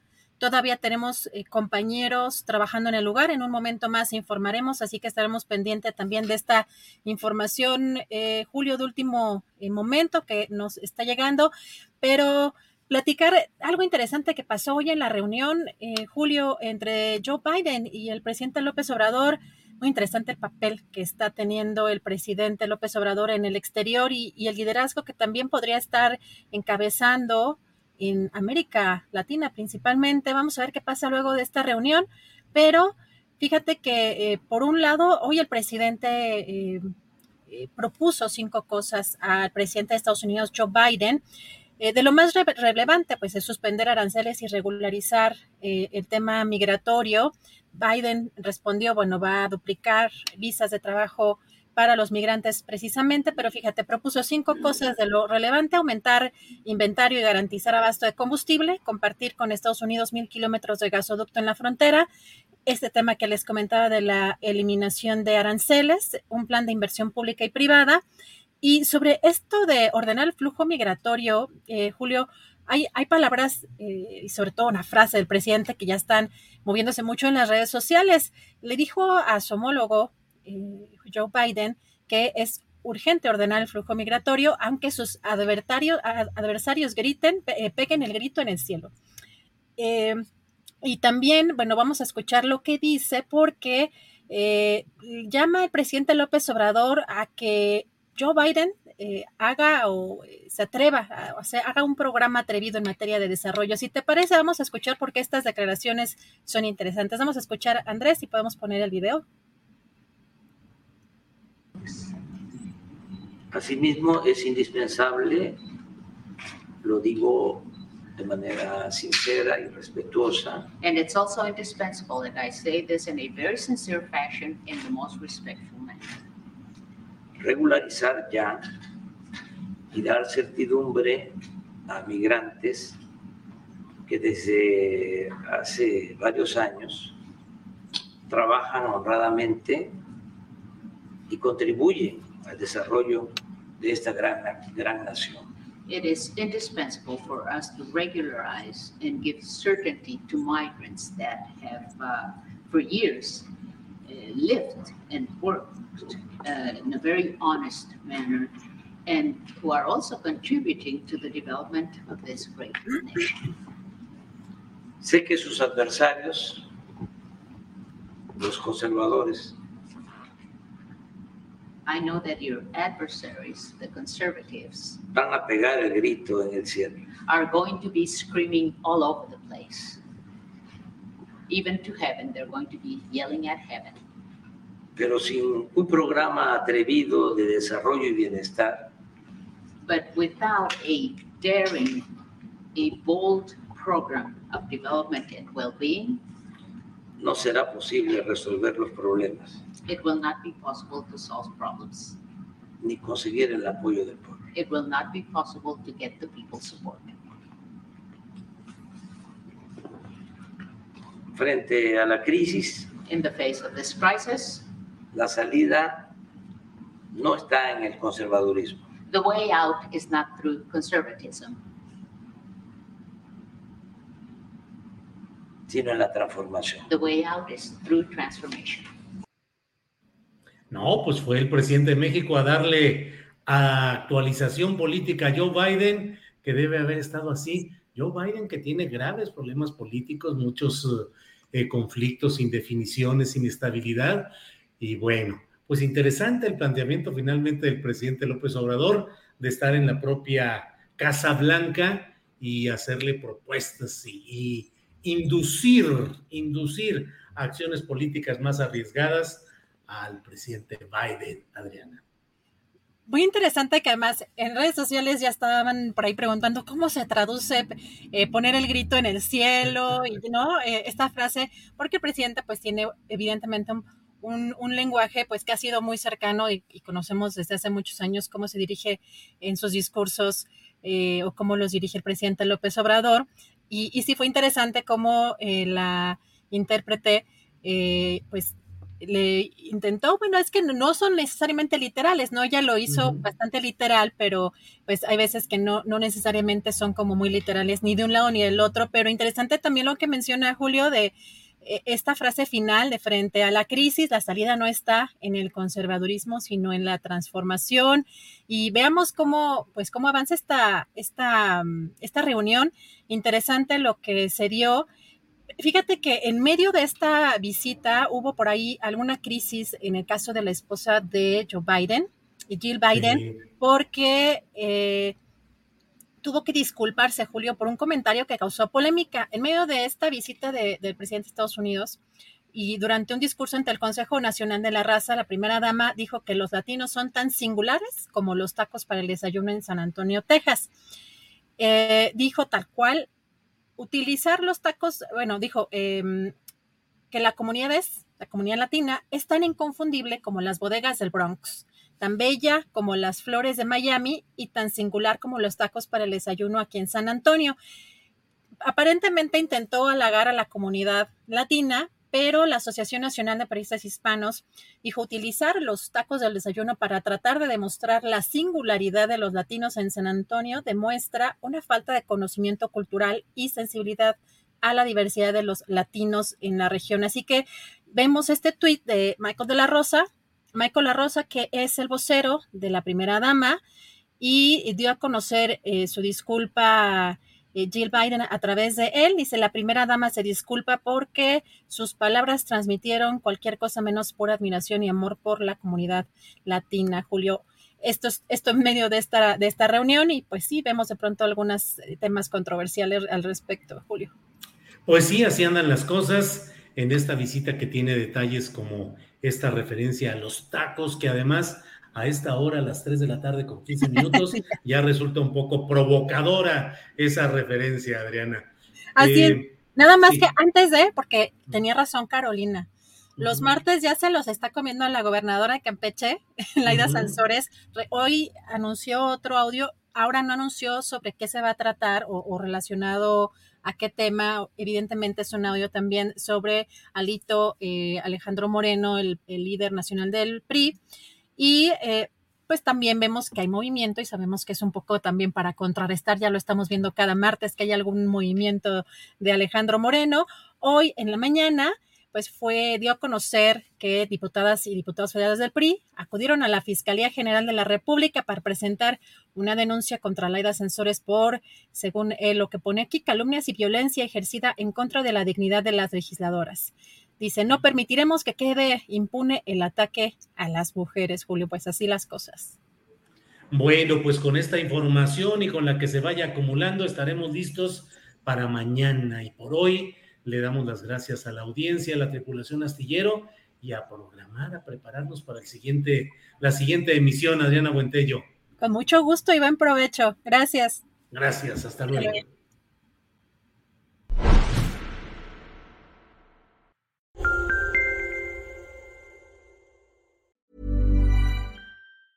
Tired of ads barging into your favorite news podcasts?